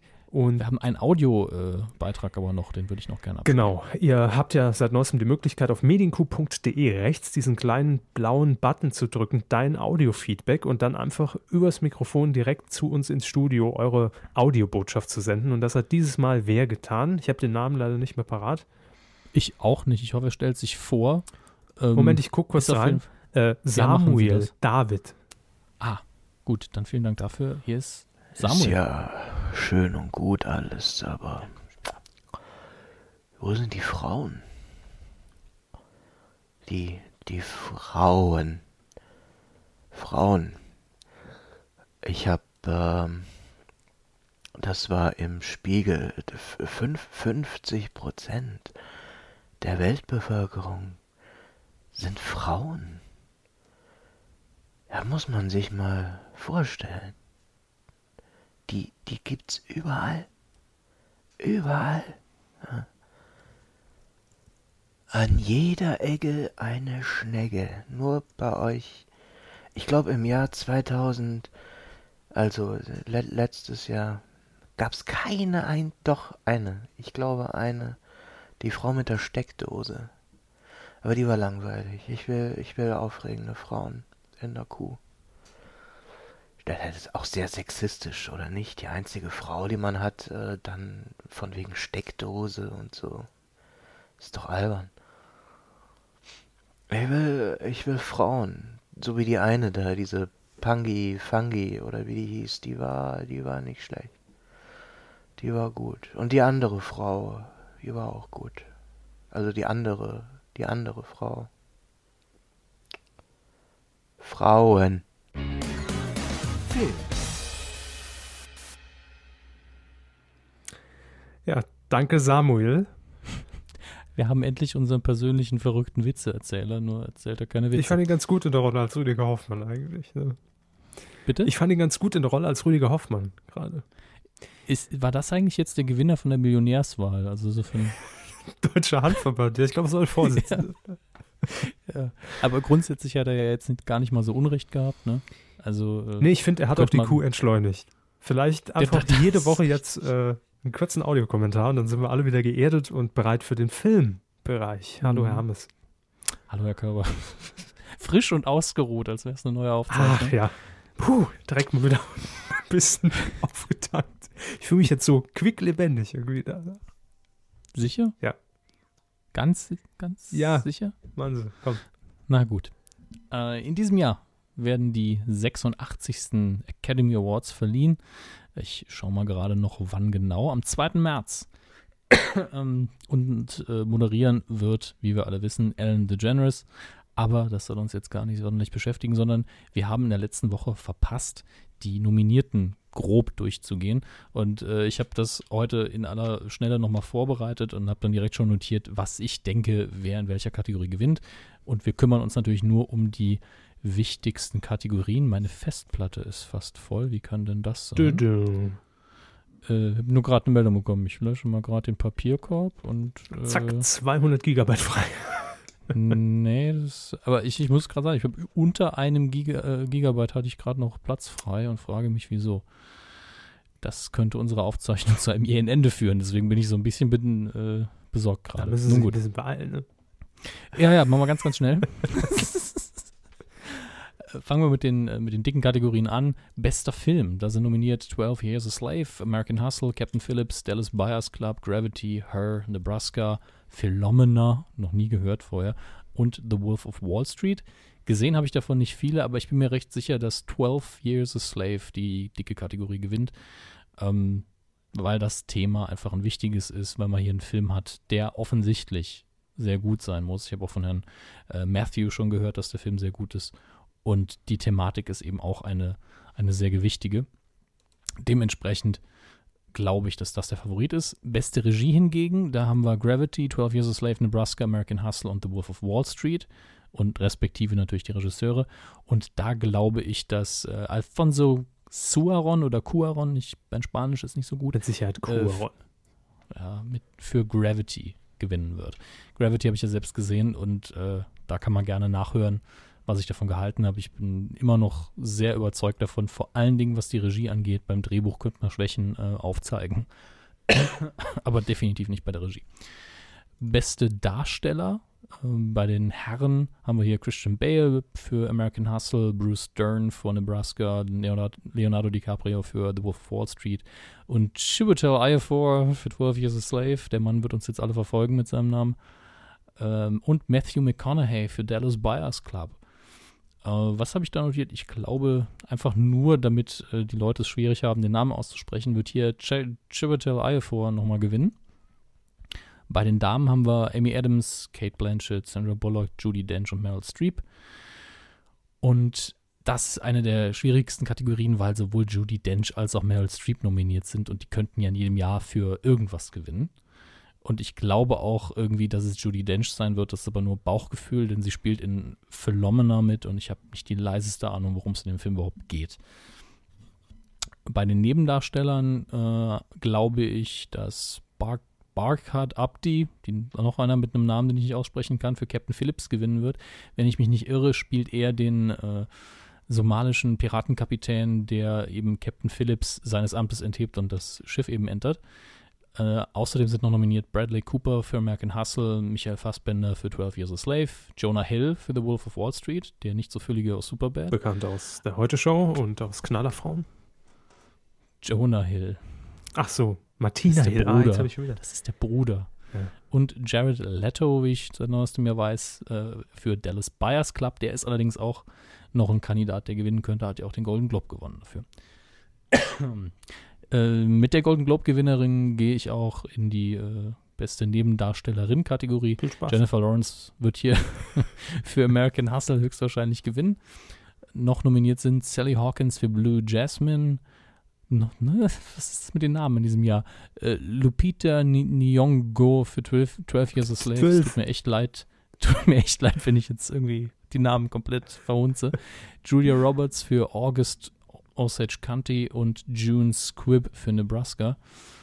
Wie gesagt, ich vermute, dass da Jennifer Lawrence gewinnt. Ähm, welche Kategorien haben wir jetzt noch? Ich glaube, die größten sind wir durch. Bestes Kostüm. Nee, ach, nee da, da gebe ich dieses Jahr keinen Tipp ab. Steven Gätchen. Original. Steven Gätchen ist das beste Mädchen. Originaldrehbuch, da tippe ich auf Her. Ich muss mal gerade schauen, wer da noch äh, nominiert ist. Äh, Blue Jasmine, Dallas Buyers Club, Nebraska und American Hustle. Her ist ja der Film äh, mit Siri quasi, also einer künstlichen Intelligenz, in, die sich in einen Menschen verliebt. Ähm, die künstliche Intelligenz, also die Stimme, wird im Original von äh, Scarlett Johansson gesprochen. War es nicht ein Und ich- Musical? Hör.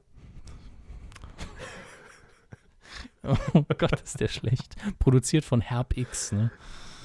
ja, natürlich. Ist schon klar. Hör. Schon klar. Ähm, bester Animationsfilm, da haben wir nominiert Die Croods, Ich einfach unverbesserlich 2, Ernest und, und Callentine, Die Eiskönigin völlig unverfroren und Katzetachinu. Kein Pixar-Film in diesem Jahr. Und ich vermute, dass hier die Eiskönigin gewinnen wird. Warum auch immer. Auch das ist nur Bauchgefühl. Beste Kamera gebe ich auch noch an Gravity. Und natürlich könnt ihr euch die Nominierung im Netz im Detail angucken. Wir wollen das hier nur äh, aus Schlafensgründen für den Körper in der Oberfläche ankratzen. Sonst ist der bald weg und äh, wir brauchen ihn ja noch für äh, hinterher das Feedback am Ich bin Schluss. so aufgepusht durch den Audiokommentar. Welchen? Na, hier von unserem Flüsterfreund von, vom Hanfverbandsmann. Okay. Die Star Wars News der Woche. Oh, was gibt's denn Neues? Was gibt's denn Neues? Was gibt's denn Neues? Was gibt's denn Neues? Was gibt's Neues, Herr Hammes? Ähm, sehr allgemeine Dinge. Oh, nee. Zum einen soll Pixar wohl einen Star Wars-Film produzieren. Welcher das sein soll, also Verzeihung, natürlich keiner der, der großen Filme, sondern mehr so für einen Charakter oder was, was eher für die, die Kinder inszeniert wird, aber keinen der Episode 7, 8 oder 9. Aber es ist natürlich sinnvoll zu sagen, hey, wir haben Pixar im gleichen Haus wie Star Wars, da muss sich ja doch irgendwas ergeben, da kann man doch bestimmt irgendwas machen. Und scheinbar arbeitet man da jetzt dran. Wird dann demnächst vielleicht auch einfach äh, Siri mit Darth Vader Stimmmodul angeliefert? Siri ist Apple. Ja gut, aber die Wege zwischen Pixar und Apple sind nicht so weit. Turn left. naja, fände ich jetzt gar nicht mal so witzig. Dann haben wir noch eine Meldung, die für die Hardcore-Star Wars-Fans, also Sie und ihre Mutter natürlich sehr, sehr interessant sind, nämlich der, der Kanon, der Star Wars-Kanon, also im Englischen natürlich Canon. Star der wird ein bisschen. Star Wars, Star Wars. Nein, nein, nicht der musikalische, sondern ähnlich wie ein Literaturkanon bedeutet das bei so einer Franchise eben, was ist wirklich Teil der offiziellen, hochoffiziellen Star Wars Storyline. Unter George Lucas war das relativ offensichtlich. Nur seine Filme waren die ganz, ganz offensichtliche Kanon-Storyline. Und alles andere war Ex Expanded oder Extended Universe. Das war, hatte zwar auch einen eigenen Kanon, aber das hat nicht zwingendermaßen äh, Einfluss genommen auf die Filmstory. Also wenn George Lucas jetzt entschieden hätte, hey, ich mache jetzt Star Episode 7 selbst und ich ignoriere einfach, dass im Extended Universe äh, Han Solo und äh, Han Prinzessin Solo Erzwin- bitte heute. Ja, genau, dass die beiden eben Zwillinge bekommen haben, das ignoriere ich einfach, dann ist das eben so. Jetzt unter der neuen Führung von Lucasfilm sagt man aber, wir sorgen uns jetzt darum, dass das Extended Universe und das Filmuniversum komplett verschmelzen, dass das ein Kanon, Kanon wird und dass das reibungslos läuft. Das ist für viele Hardcore-Fans wirklich wichtig und ich nehme an, dass es genauso viele Leute gibt, die sich darüber freuen, als solche, die sich darüber ärgern, weil sie eben sagen, damit war ich nie einverstanden und jetzt ist das auch noch offiziell. Und andere sagen, hey, meine Lieblingsstory ist jetzt ganz hochoffiziell wirklich Teil des Universums. Ähm, ist aber, wie gesagt, eine absolute Hardcore-Fan-Neuigkeit. Ähm, und damit, glaube ich, lasse ich es erstmal bewenden. Es gibt noch ein paar kleinere andere News, aber können wir nächste Wo- Woche auch noch machen, falls es bis dahin nichts Neues gibt. Ich habe das Gefühl, dass dieses Star Wars wirklich so eine Philosophie für sich ist. Ne? Äh, ja, sicher. Also fällt Ihnen das jetzt erst auf oder? Ja.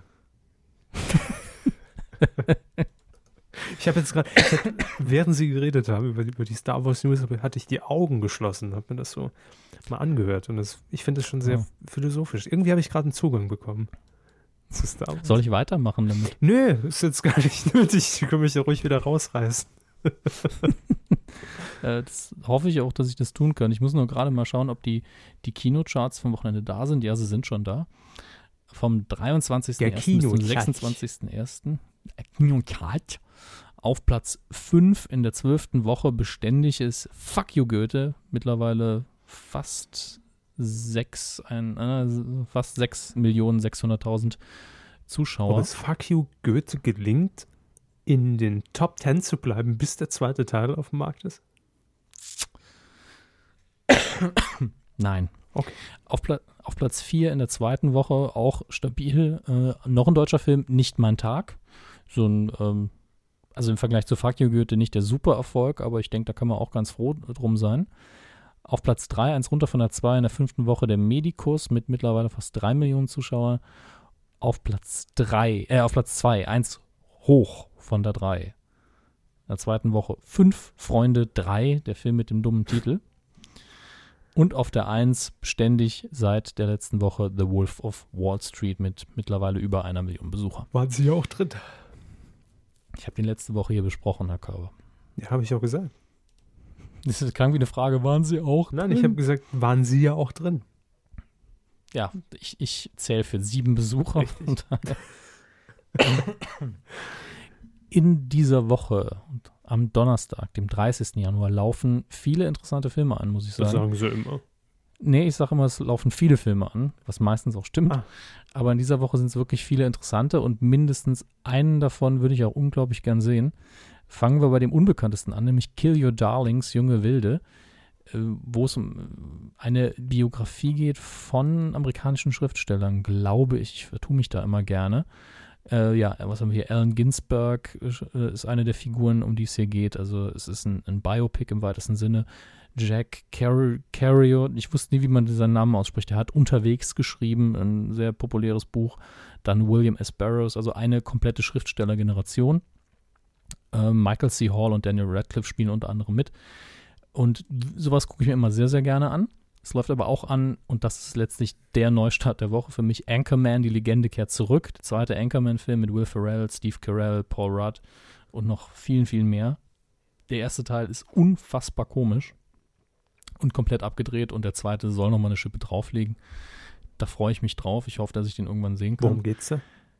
Äh, Im ersten Teil ging es eben wirklich um einen Anchorman, ich glaube in den 70er Jahren, der alle Klischees erfüllt, komplett sexistisch ist und ähm, einfach nur eine abgedrehte Komödie in diesem Stil eben spielt, wo sich die verschiedenen Fernsehsender bzw. die Nachrichtensprecher der einzelnen Fernsehsender bekriegen, die einzelnen Nachrichtenteams. Und äh, eine Frau, gespielt von Christina Applegate, zum, spielt eine äh, Frau. nee, kommt in, ins Team und das ist dann erstmal total unerhört, weil eine Frau als Nachrichtensprecherin, das geht ja gar nicht. Äh, man schweißt sich halt irgendwann zusammen und natürlich kommt man dann auch irgendwann zusammen in jeglicher Hinsicht. Und im zweiten Teil geht es jetzt darum, dass in, äh, ich glaube, in New York ein 24-Stunden-Nachrichtensender, und zwar der erste, aufgemacht wird, angelehnt an CNN. Und man da eben wieder äh, Will Ferrells Charakter anheuert, nämlich Ron Burgundy, den er in dem Film auch wieder spielt, und sein gesamtes Team da eben anfangen lässt. Und äh, der Trailer sieht schon aus wie die besten Momente aus dem ersten Teil, nur noch mal lustiger. Ich hoffe, er wird dem Hype auch gerecht. Ansonsten ist das eher peinlich, was ich gerade von mir gebe. Warum ging Aber der erste Teil denn an mir vorbei? Der hört sich doch für mich eigentlich ganz gut an. Weil das ein sehr spezieller, äh, spe spezielles Publikum braucht, glaube ich. Ich habe den Film auch nicht im Kino gesehen damals, weil das Kino braucht er eigentlich nicht wirklich. Große Lein Leinwand ist dafür eigentlich nicht notwendig. Aber ähm, es gibt auch in Deutschland eine sehr starke Fangemeinde, aber die ist eben sehr klein. Ich glaube, der hat in Deutschland einfach irgendwie keinen Ansatz gefunden, mhm. warum auch immer. Dann haben wir noch zwei sehr unterschiedliche Filme. Äh, Mandela, der lange Weg zur Freiheit mit dem fantastischen Idris Elba. Eben das Biopic zu dem gar nicht mal so lange her, dass er verstorben ist, Nelson Mandela. Vermutlich auch sehr gut. Bei den Oscars dann doch ein bisschen wenig nominiert, was mich doch überrascht hat. Vielleicht hat man aber auch äh, den Film zu spät veröffentlicht. Was ich aber nicht glaube, bei dem Film geht man eigentlich davon aus, dass man alles getan hat, damit er irgendwie Oscar nominiert werden kann. Sieht auf jeden Fall sehr interessant aus. Was hingegen an der Kinokasse so richtig, richtig international untergegangen ist, äh, was natürlich nicht heißt, dass er schlecht ist, ist 47 Ronin mit Keanu Reeves. Diesem Martial Arts Film, der schon seit 100 Jahren beworben wird der vom Trailer her wie ganz normales, aber nicht sonderlich spektakuläres Blockbuster-Material aussieht, aber er kam irgendwie bisher nicht sonderlich gut. Matrix 8. Gefühlt schon, ne? Nur ohne Science Fiction, sondern eben äh, asiatische ähm, Mythen krass in Szene gesetzt. Ich habe mich kaum damit beschäftigt, weil ich auch überhaupt nicht interessiert war an dem Film. Da ging es mir so wie den meisten Leuten da draußen. DVD-Neustarts haben wir jetzt hier noch im Ablauf drinstehen, habe ich aber gar keine sonderlichen gefunden. Ich glaube, da haben wir nächste Woche wieder mehr. Im Fernsehen hingegen könnt ihr am Freitag, dem 31.01. Viertel nach acht euch entscheiden zwischen 7, Star Wars Episode 6, mit unserem Audiokommentar natürlich. Ja, klar. Ganz ehrlich, zwei, drei tun sie es jedes Mal an. Nee, aber Und, ich sag generell Star Wars. Ja, klar. Mit Sicherheit. Sie haben doch heute zum ersten Mal den Zugang gefunden. Ja, das reicht ja noch nicht. Sie sollten das nutzen und jetzt immer Star Wars. Das war so, war, war, so das Soft-Padding in Bezug auf Star Wars. Ich sage ja, mehr, irgendwann, mehr Padding. Irgendwann kriegen wir ihre Filmsexualität auch noch umgedreht. Ja, ich. Äh, alternativ könnt ihr natürlich auch zu Sat 1 schalten und da meine Frau, ihre Schwiegereltern und ich schauen mit Ben Stiller und Robert De Niro. Das ist der zweite Teil der Reihe. Ah, ich wollte gerade sagen, dann, dann war das der erste, der vor ein paar Tagen lief. Genau. Also im Moment macht Pro7 Sat 1 wohl alle Reihen durch, die es so gibt. Na gut, es ist Dschungelcamp, ne? Ja. Muss man mal nochmal die Klassiker auspacken. Mich wundert es, dass Spider-Man nicht läuft. Kommt bestimmt noch. Auf Kabel 1. Das kann sehr gut sein. Quotentipp. In der vergangenen Woche haben wir die Sendung getippt, die äh, für richtig viel Aufsehen gesorgt hat. Wetten das. Eins Zugpferd des ZDF. Heute, naja. Ein alter Klepper.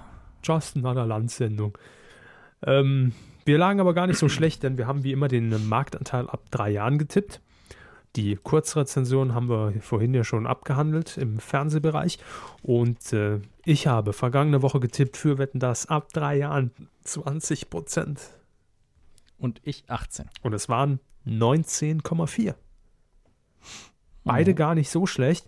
Allerdings war ich ein bisschen näher dran. Hat mir aber Ja. trotzdem nichts gebracht.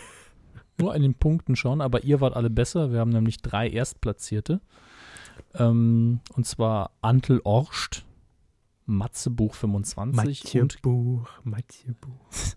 und den Gamepaddy. Ihr habt alle neun Punkte bekommen äh, und alle so ne, 19,3 oder 19,5 getippt. Aber schon jetzt gut.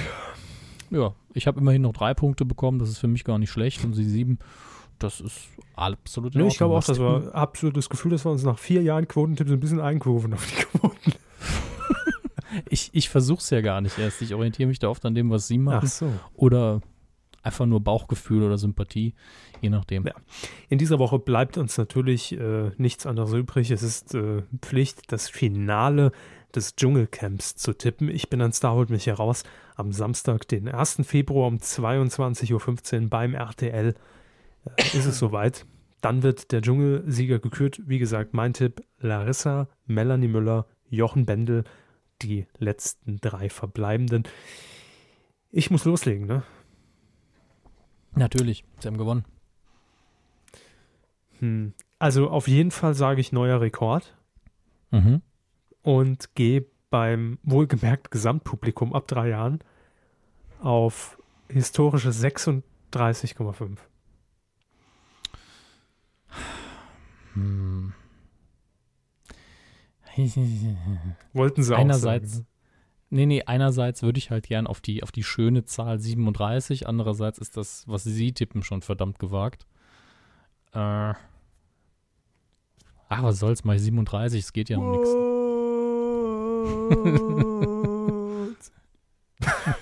ja, Grüße. ihr könnt mittippen auf titelschmutzanzeiger.de äh, und euren Tipp abgeben zum Dschungelcamp-Finale 2014 und nächste Woche seid ihr dann hier vielleicht im Ranking mit drin. Aber nur, wenn ihr gut seid. Nur wenn ihr sehr gut seid.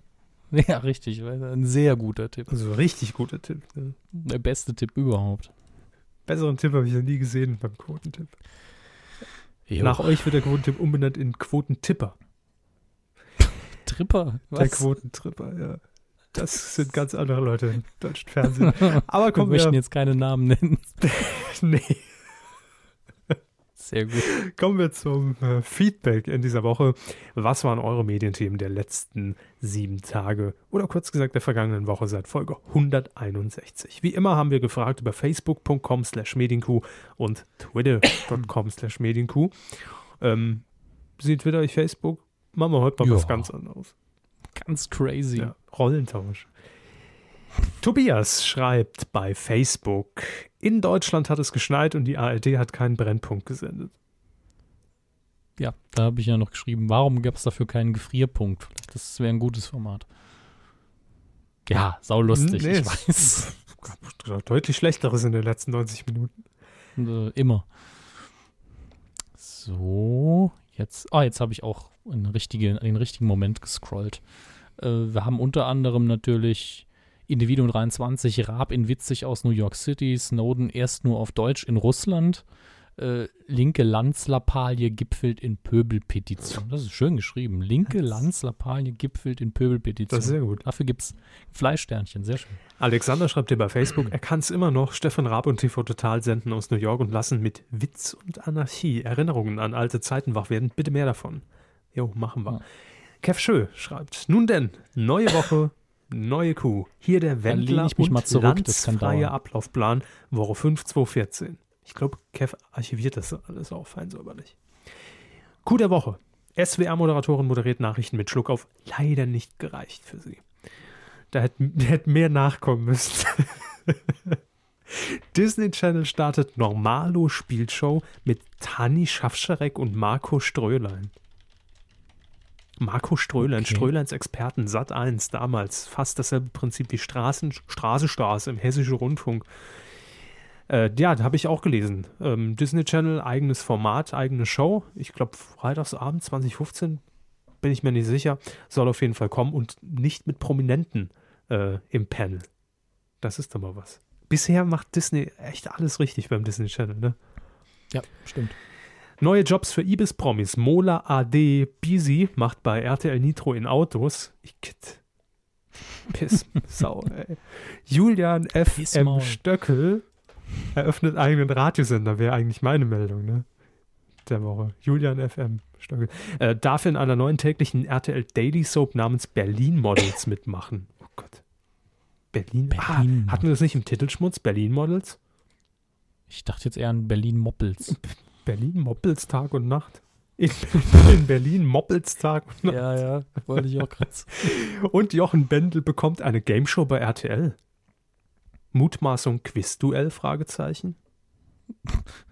Ist jetzt, Kev, ist die Mutmaßung, dass Jochen Bendel die Gameshow bei RTL bekommt oder ist, ist das schon eine Tatsache? Habe ich nichts von gelesen. Ich würde mich tierisch freuen und renne jetzt gleich nackt um den Marktplatz.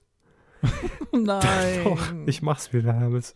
Come, Comeback 2014. Dazu passen noch höchste Ibis-Quote aller Zeiten mit 51 fucking Prozent Marktanteil. Dann schreibt er weiter. Der Schrei des, des Bösen, Pro 7, äh, ich kann heute nicht mehr lesen. Es ist immer in der 90. Minute geht mir die Puste aus. Ne? Pro 7 startet Gruselshow Scream, if you can. Mhm. Ja, habe ich auch schon gelesen, aber ich habe keine Ahnung, worum es geht. Ist das, ist das eine eigene Knebel ins Maul, ja. schrei, wenn du kannst. So, das ist so. so Immer diese passiv-aggressive Scheiße. Das ist die SR-Version. Hanfhansel gewinnt die geheime Million im Netz. Das Auch schön. meine Lieblingsheadline. RTL startet Analpha An Analphabetismus-Kampagne mit der Stiftung Witze, die Besen. man sich verkneifen könnte. Ja. Mit der Stiftung Besen. Q-Tip, Raab am Broadway, sehr gute Show und ein alter Raab. Also, ich glaube, da war die Form gemeint, dass die war wie früher, oder? Ich glaube auch. PS, ich starte die Petition, Hammes muss den Dschungel gucken. Na, hat er ja wieder ein Jahr fast jetzt Zeit. Jetzt lohnt es sich nicht mehr für ihn einzusteigen, Kevin. Herr Tomate hat bei Twitter noch Tomate. geschrieben, nicht der, Wen ja, nicht der Wendler, sondern Asibisi, größter Unsympath im Camp, also Assi. Ja, schon. Ja, Risi Bisi. Hm, Twi ja, Twitter-Quotenmessung kommt und Snowden-Interview-Fail des NDR. Hatten wir ja alles drin. Dennis schreibt, denkt an die Kommentare, die ihr einbauen wolltet. Scheiße. Dennis, das muss auch früher schreiben. Was bringt uns das jetzt, wenn wir so Feedback vorlesen? Äh, er hat es früher ja, geschrieben, wir haben es nur später Aber ich gelesen. lese doch die Kommentare nicht, vor, bevor ich sie hier live lese. Das ist eine Entmystifizierung unserer Produktionsbedingungen. Da bin ich, solche Fesamatenten sollten wir echt Stimmt, lassen. wir sind ja stets vorbereitet. Gadget, Gadget, Go Go Gadgetto Arme schreibt, heute ohne Audio, damit, damit auch die zweite Hälfte des Casts die Themen mitbekommt. Ja, ah. äh, geme gemeint, weil das letzte Mal sie nichts hören konnten, weil sie immer ein Feedback gehört haben. Und in dieser Woche hat sich die Situation insofern verbessert, dass sie alles wieder hören, aber immer noch alles verzögert ist. Star Wars News der was? Star Wars News, hä? haben Sie was gesagt? Star Wars News der Woche, neue 3D-Serie auf Disney Channel im Herbst als Prequel zum siebten Film. Ich, ich, ich habe einfach nichts an den animierten Serien davon. Aber also, Disney Channel macht alles richtig. Das, klar, ja, die machen all das, was ich vor vier Jahren hier festgelegt habe. Genau, ja. Wir haben es ja neulich nochmal getwittert und, und als Screenshot rausgehauen. Äh, den Screenshot rausgehauen, wie Sie es gesagt haben. Snowden News der Woche, ARD-Korrespondenten scheitern an äh, Geolog der Mediathek. Nee, scheitern nicht, aber war gewollt. RTL News der Woche, RTL macht auf Alpha-Telefon. Schreib dich nicht ab, Plan lesen, schreiben. Gut. Ähm, ja, viel NDR lese ich hier. Wetten das, neues Quotentief, schreibt Jan noch. Der Hanfheini. Schöne Begrifflichkeiten für den Hanfmann. Ähm, der Hanfmann, er macht das, was nur ein ach, oder der Hanfmann nicht. rauchen kann. Ja. Olli Kalkow ja. schreibt sensationelle Dschungelkolumne auf Facebook.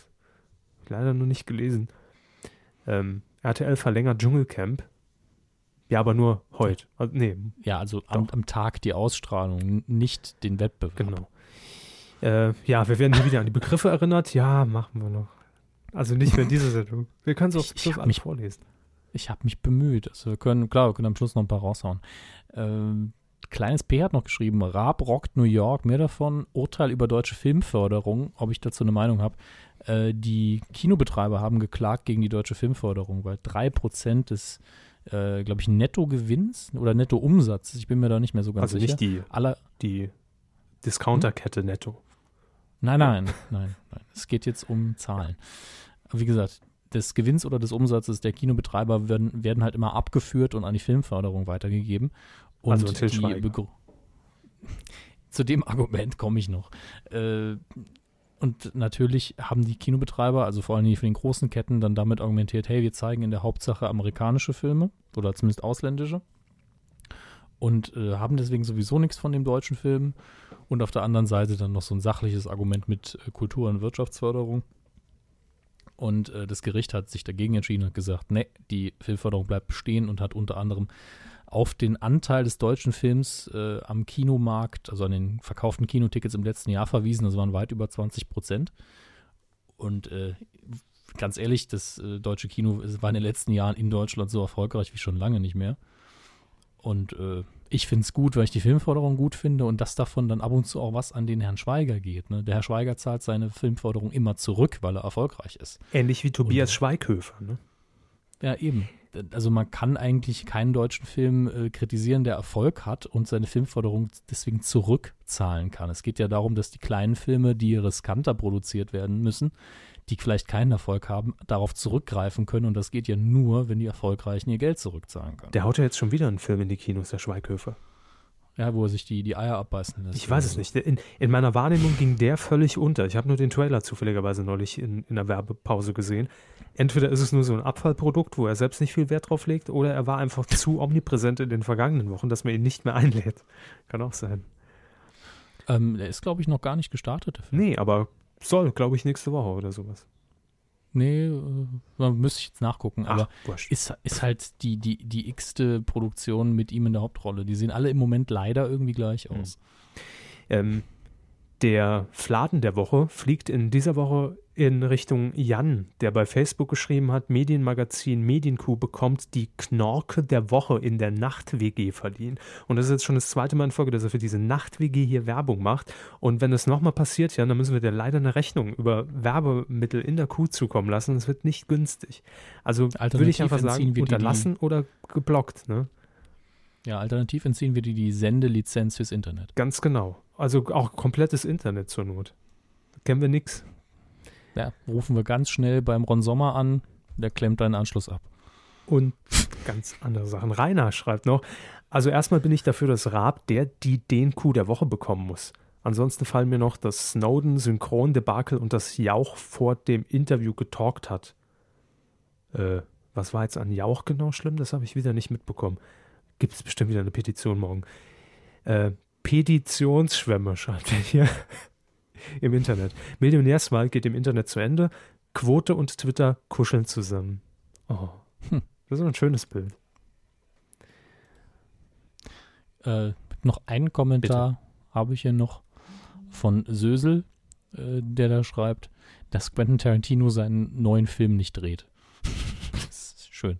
Äh, die Tatsache ist, dass äh, Tarantino wohl einen Western drehen wollte, hatte das Drehbuch schon fertig, hat das ein paar Leuten gegeben und das ist dann geleakt, weil irgendein Agent gesagt hat, oh, ich zeige das jetzt ganz vielen Leuten und da war er dann stinksauer und hat gesagt, nö, dann drehe ich den nicht. Wenn das Drehbuch jetzt schon raus ist und hat dann einfach gesagt, ich veröffentliche das Drehbuch jetzt so, aber ich drehe jetzt was anderes, ich habe noch zehn andere Ideen. War er stinkig. Kenne ich. Das Ja. Gefühl. Stinkig sein? Haben sie wieder Bohnen gegessen? Nee, noch nicht geduscht dieses Jahr. Wollen sie noch ein paar Begriffe vorlesen? Nö, Sie habe Medienschwein. ich nicht offen. Hm. Ich schon. Machen sie. Ihr, ihr Handy vibriert. Das stimmt, ja. Haben sie gemerkt. so ein ne? Ban so ein Bananenmassaker. Sorry, das fand ich jetzt echt schön, den Begriff. Sollen wir für heute Schluss machen? Gern. Sie, sie klingen so, als wären sie schon mit den Gedanken raus aus der Tür, deswegen. Die steht schon die ganze Zeit offen seit 90 Minuten. Damit ich direkt flüchten kann. Nee, aber ich habe nichts mehr, ähm, will keine Begriffe mehr vorlesen, weil wäre blöd, so zum Schluss alle einfach so runterrattern. Blöd, doof, blöd, doof. Alles doof, Alles scheiße. doof, doof, doof. Ich entwickelt so eine Eltenmentalität gerade. Ah, was mache ich eigentlich hier? Ach, scheiße. Ach, ich krieg ja ey. Geld dafür. Kacke. Ja, Elton kriegt wenigstens? Apropos Geld, wir bedanken uns noch für die Spenden, die diese Woche reinkamen, nämlich bei Philipp M. dann bei äh, Benjamin H. und bei, ähm, ähm, das war's. Kev Schö. Einfach mal noch so aus Prinzip. Ich weiß nicht, ob wir, die, ob wir uns für die letzte bedankt haben. Asibon damit nur unter Druck setzen. Das ist psychologisch möchte, sehr gut gedacht. Ich, ich möchte mich dann auch nochmal bei Kev Schö bedanken. Ne? Möchte ich auch explizit für das äh, viel, ich glaube, es war sehr viel Geld, das in dieser Woche überwiesen. Ja, ganz klar, es war mehrstellig. Cool. Hinterm Komma. Da darf man uns auch weiter. Ja, sicher. Kleiner Spaß, darfst du auch so hören. Das war's. Schöne Woche. Macht's gut. Ciao.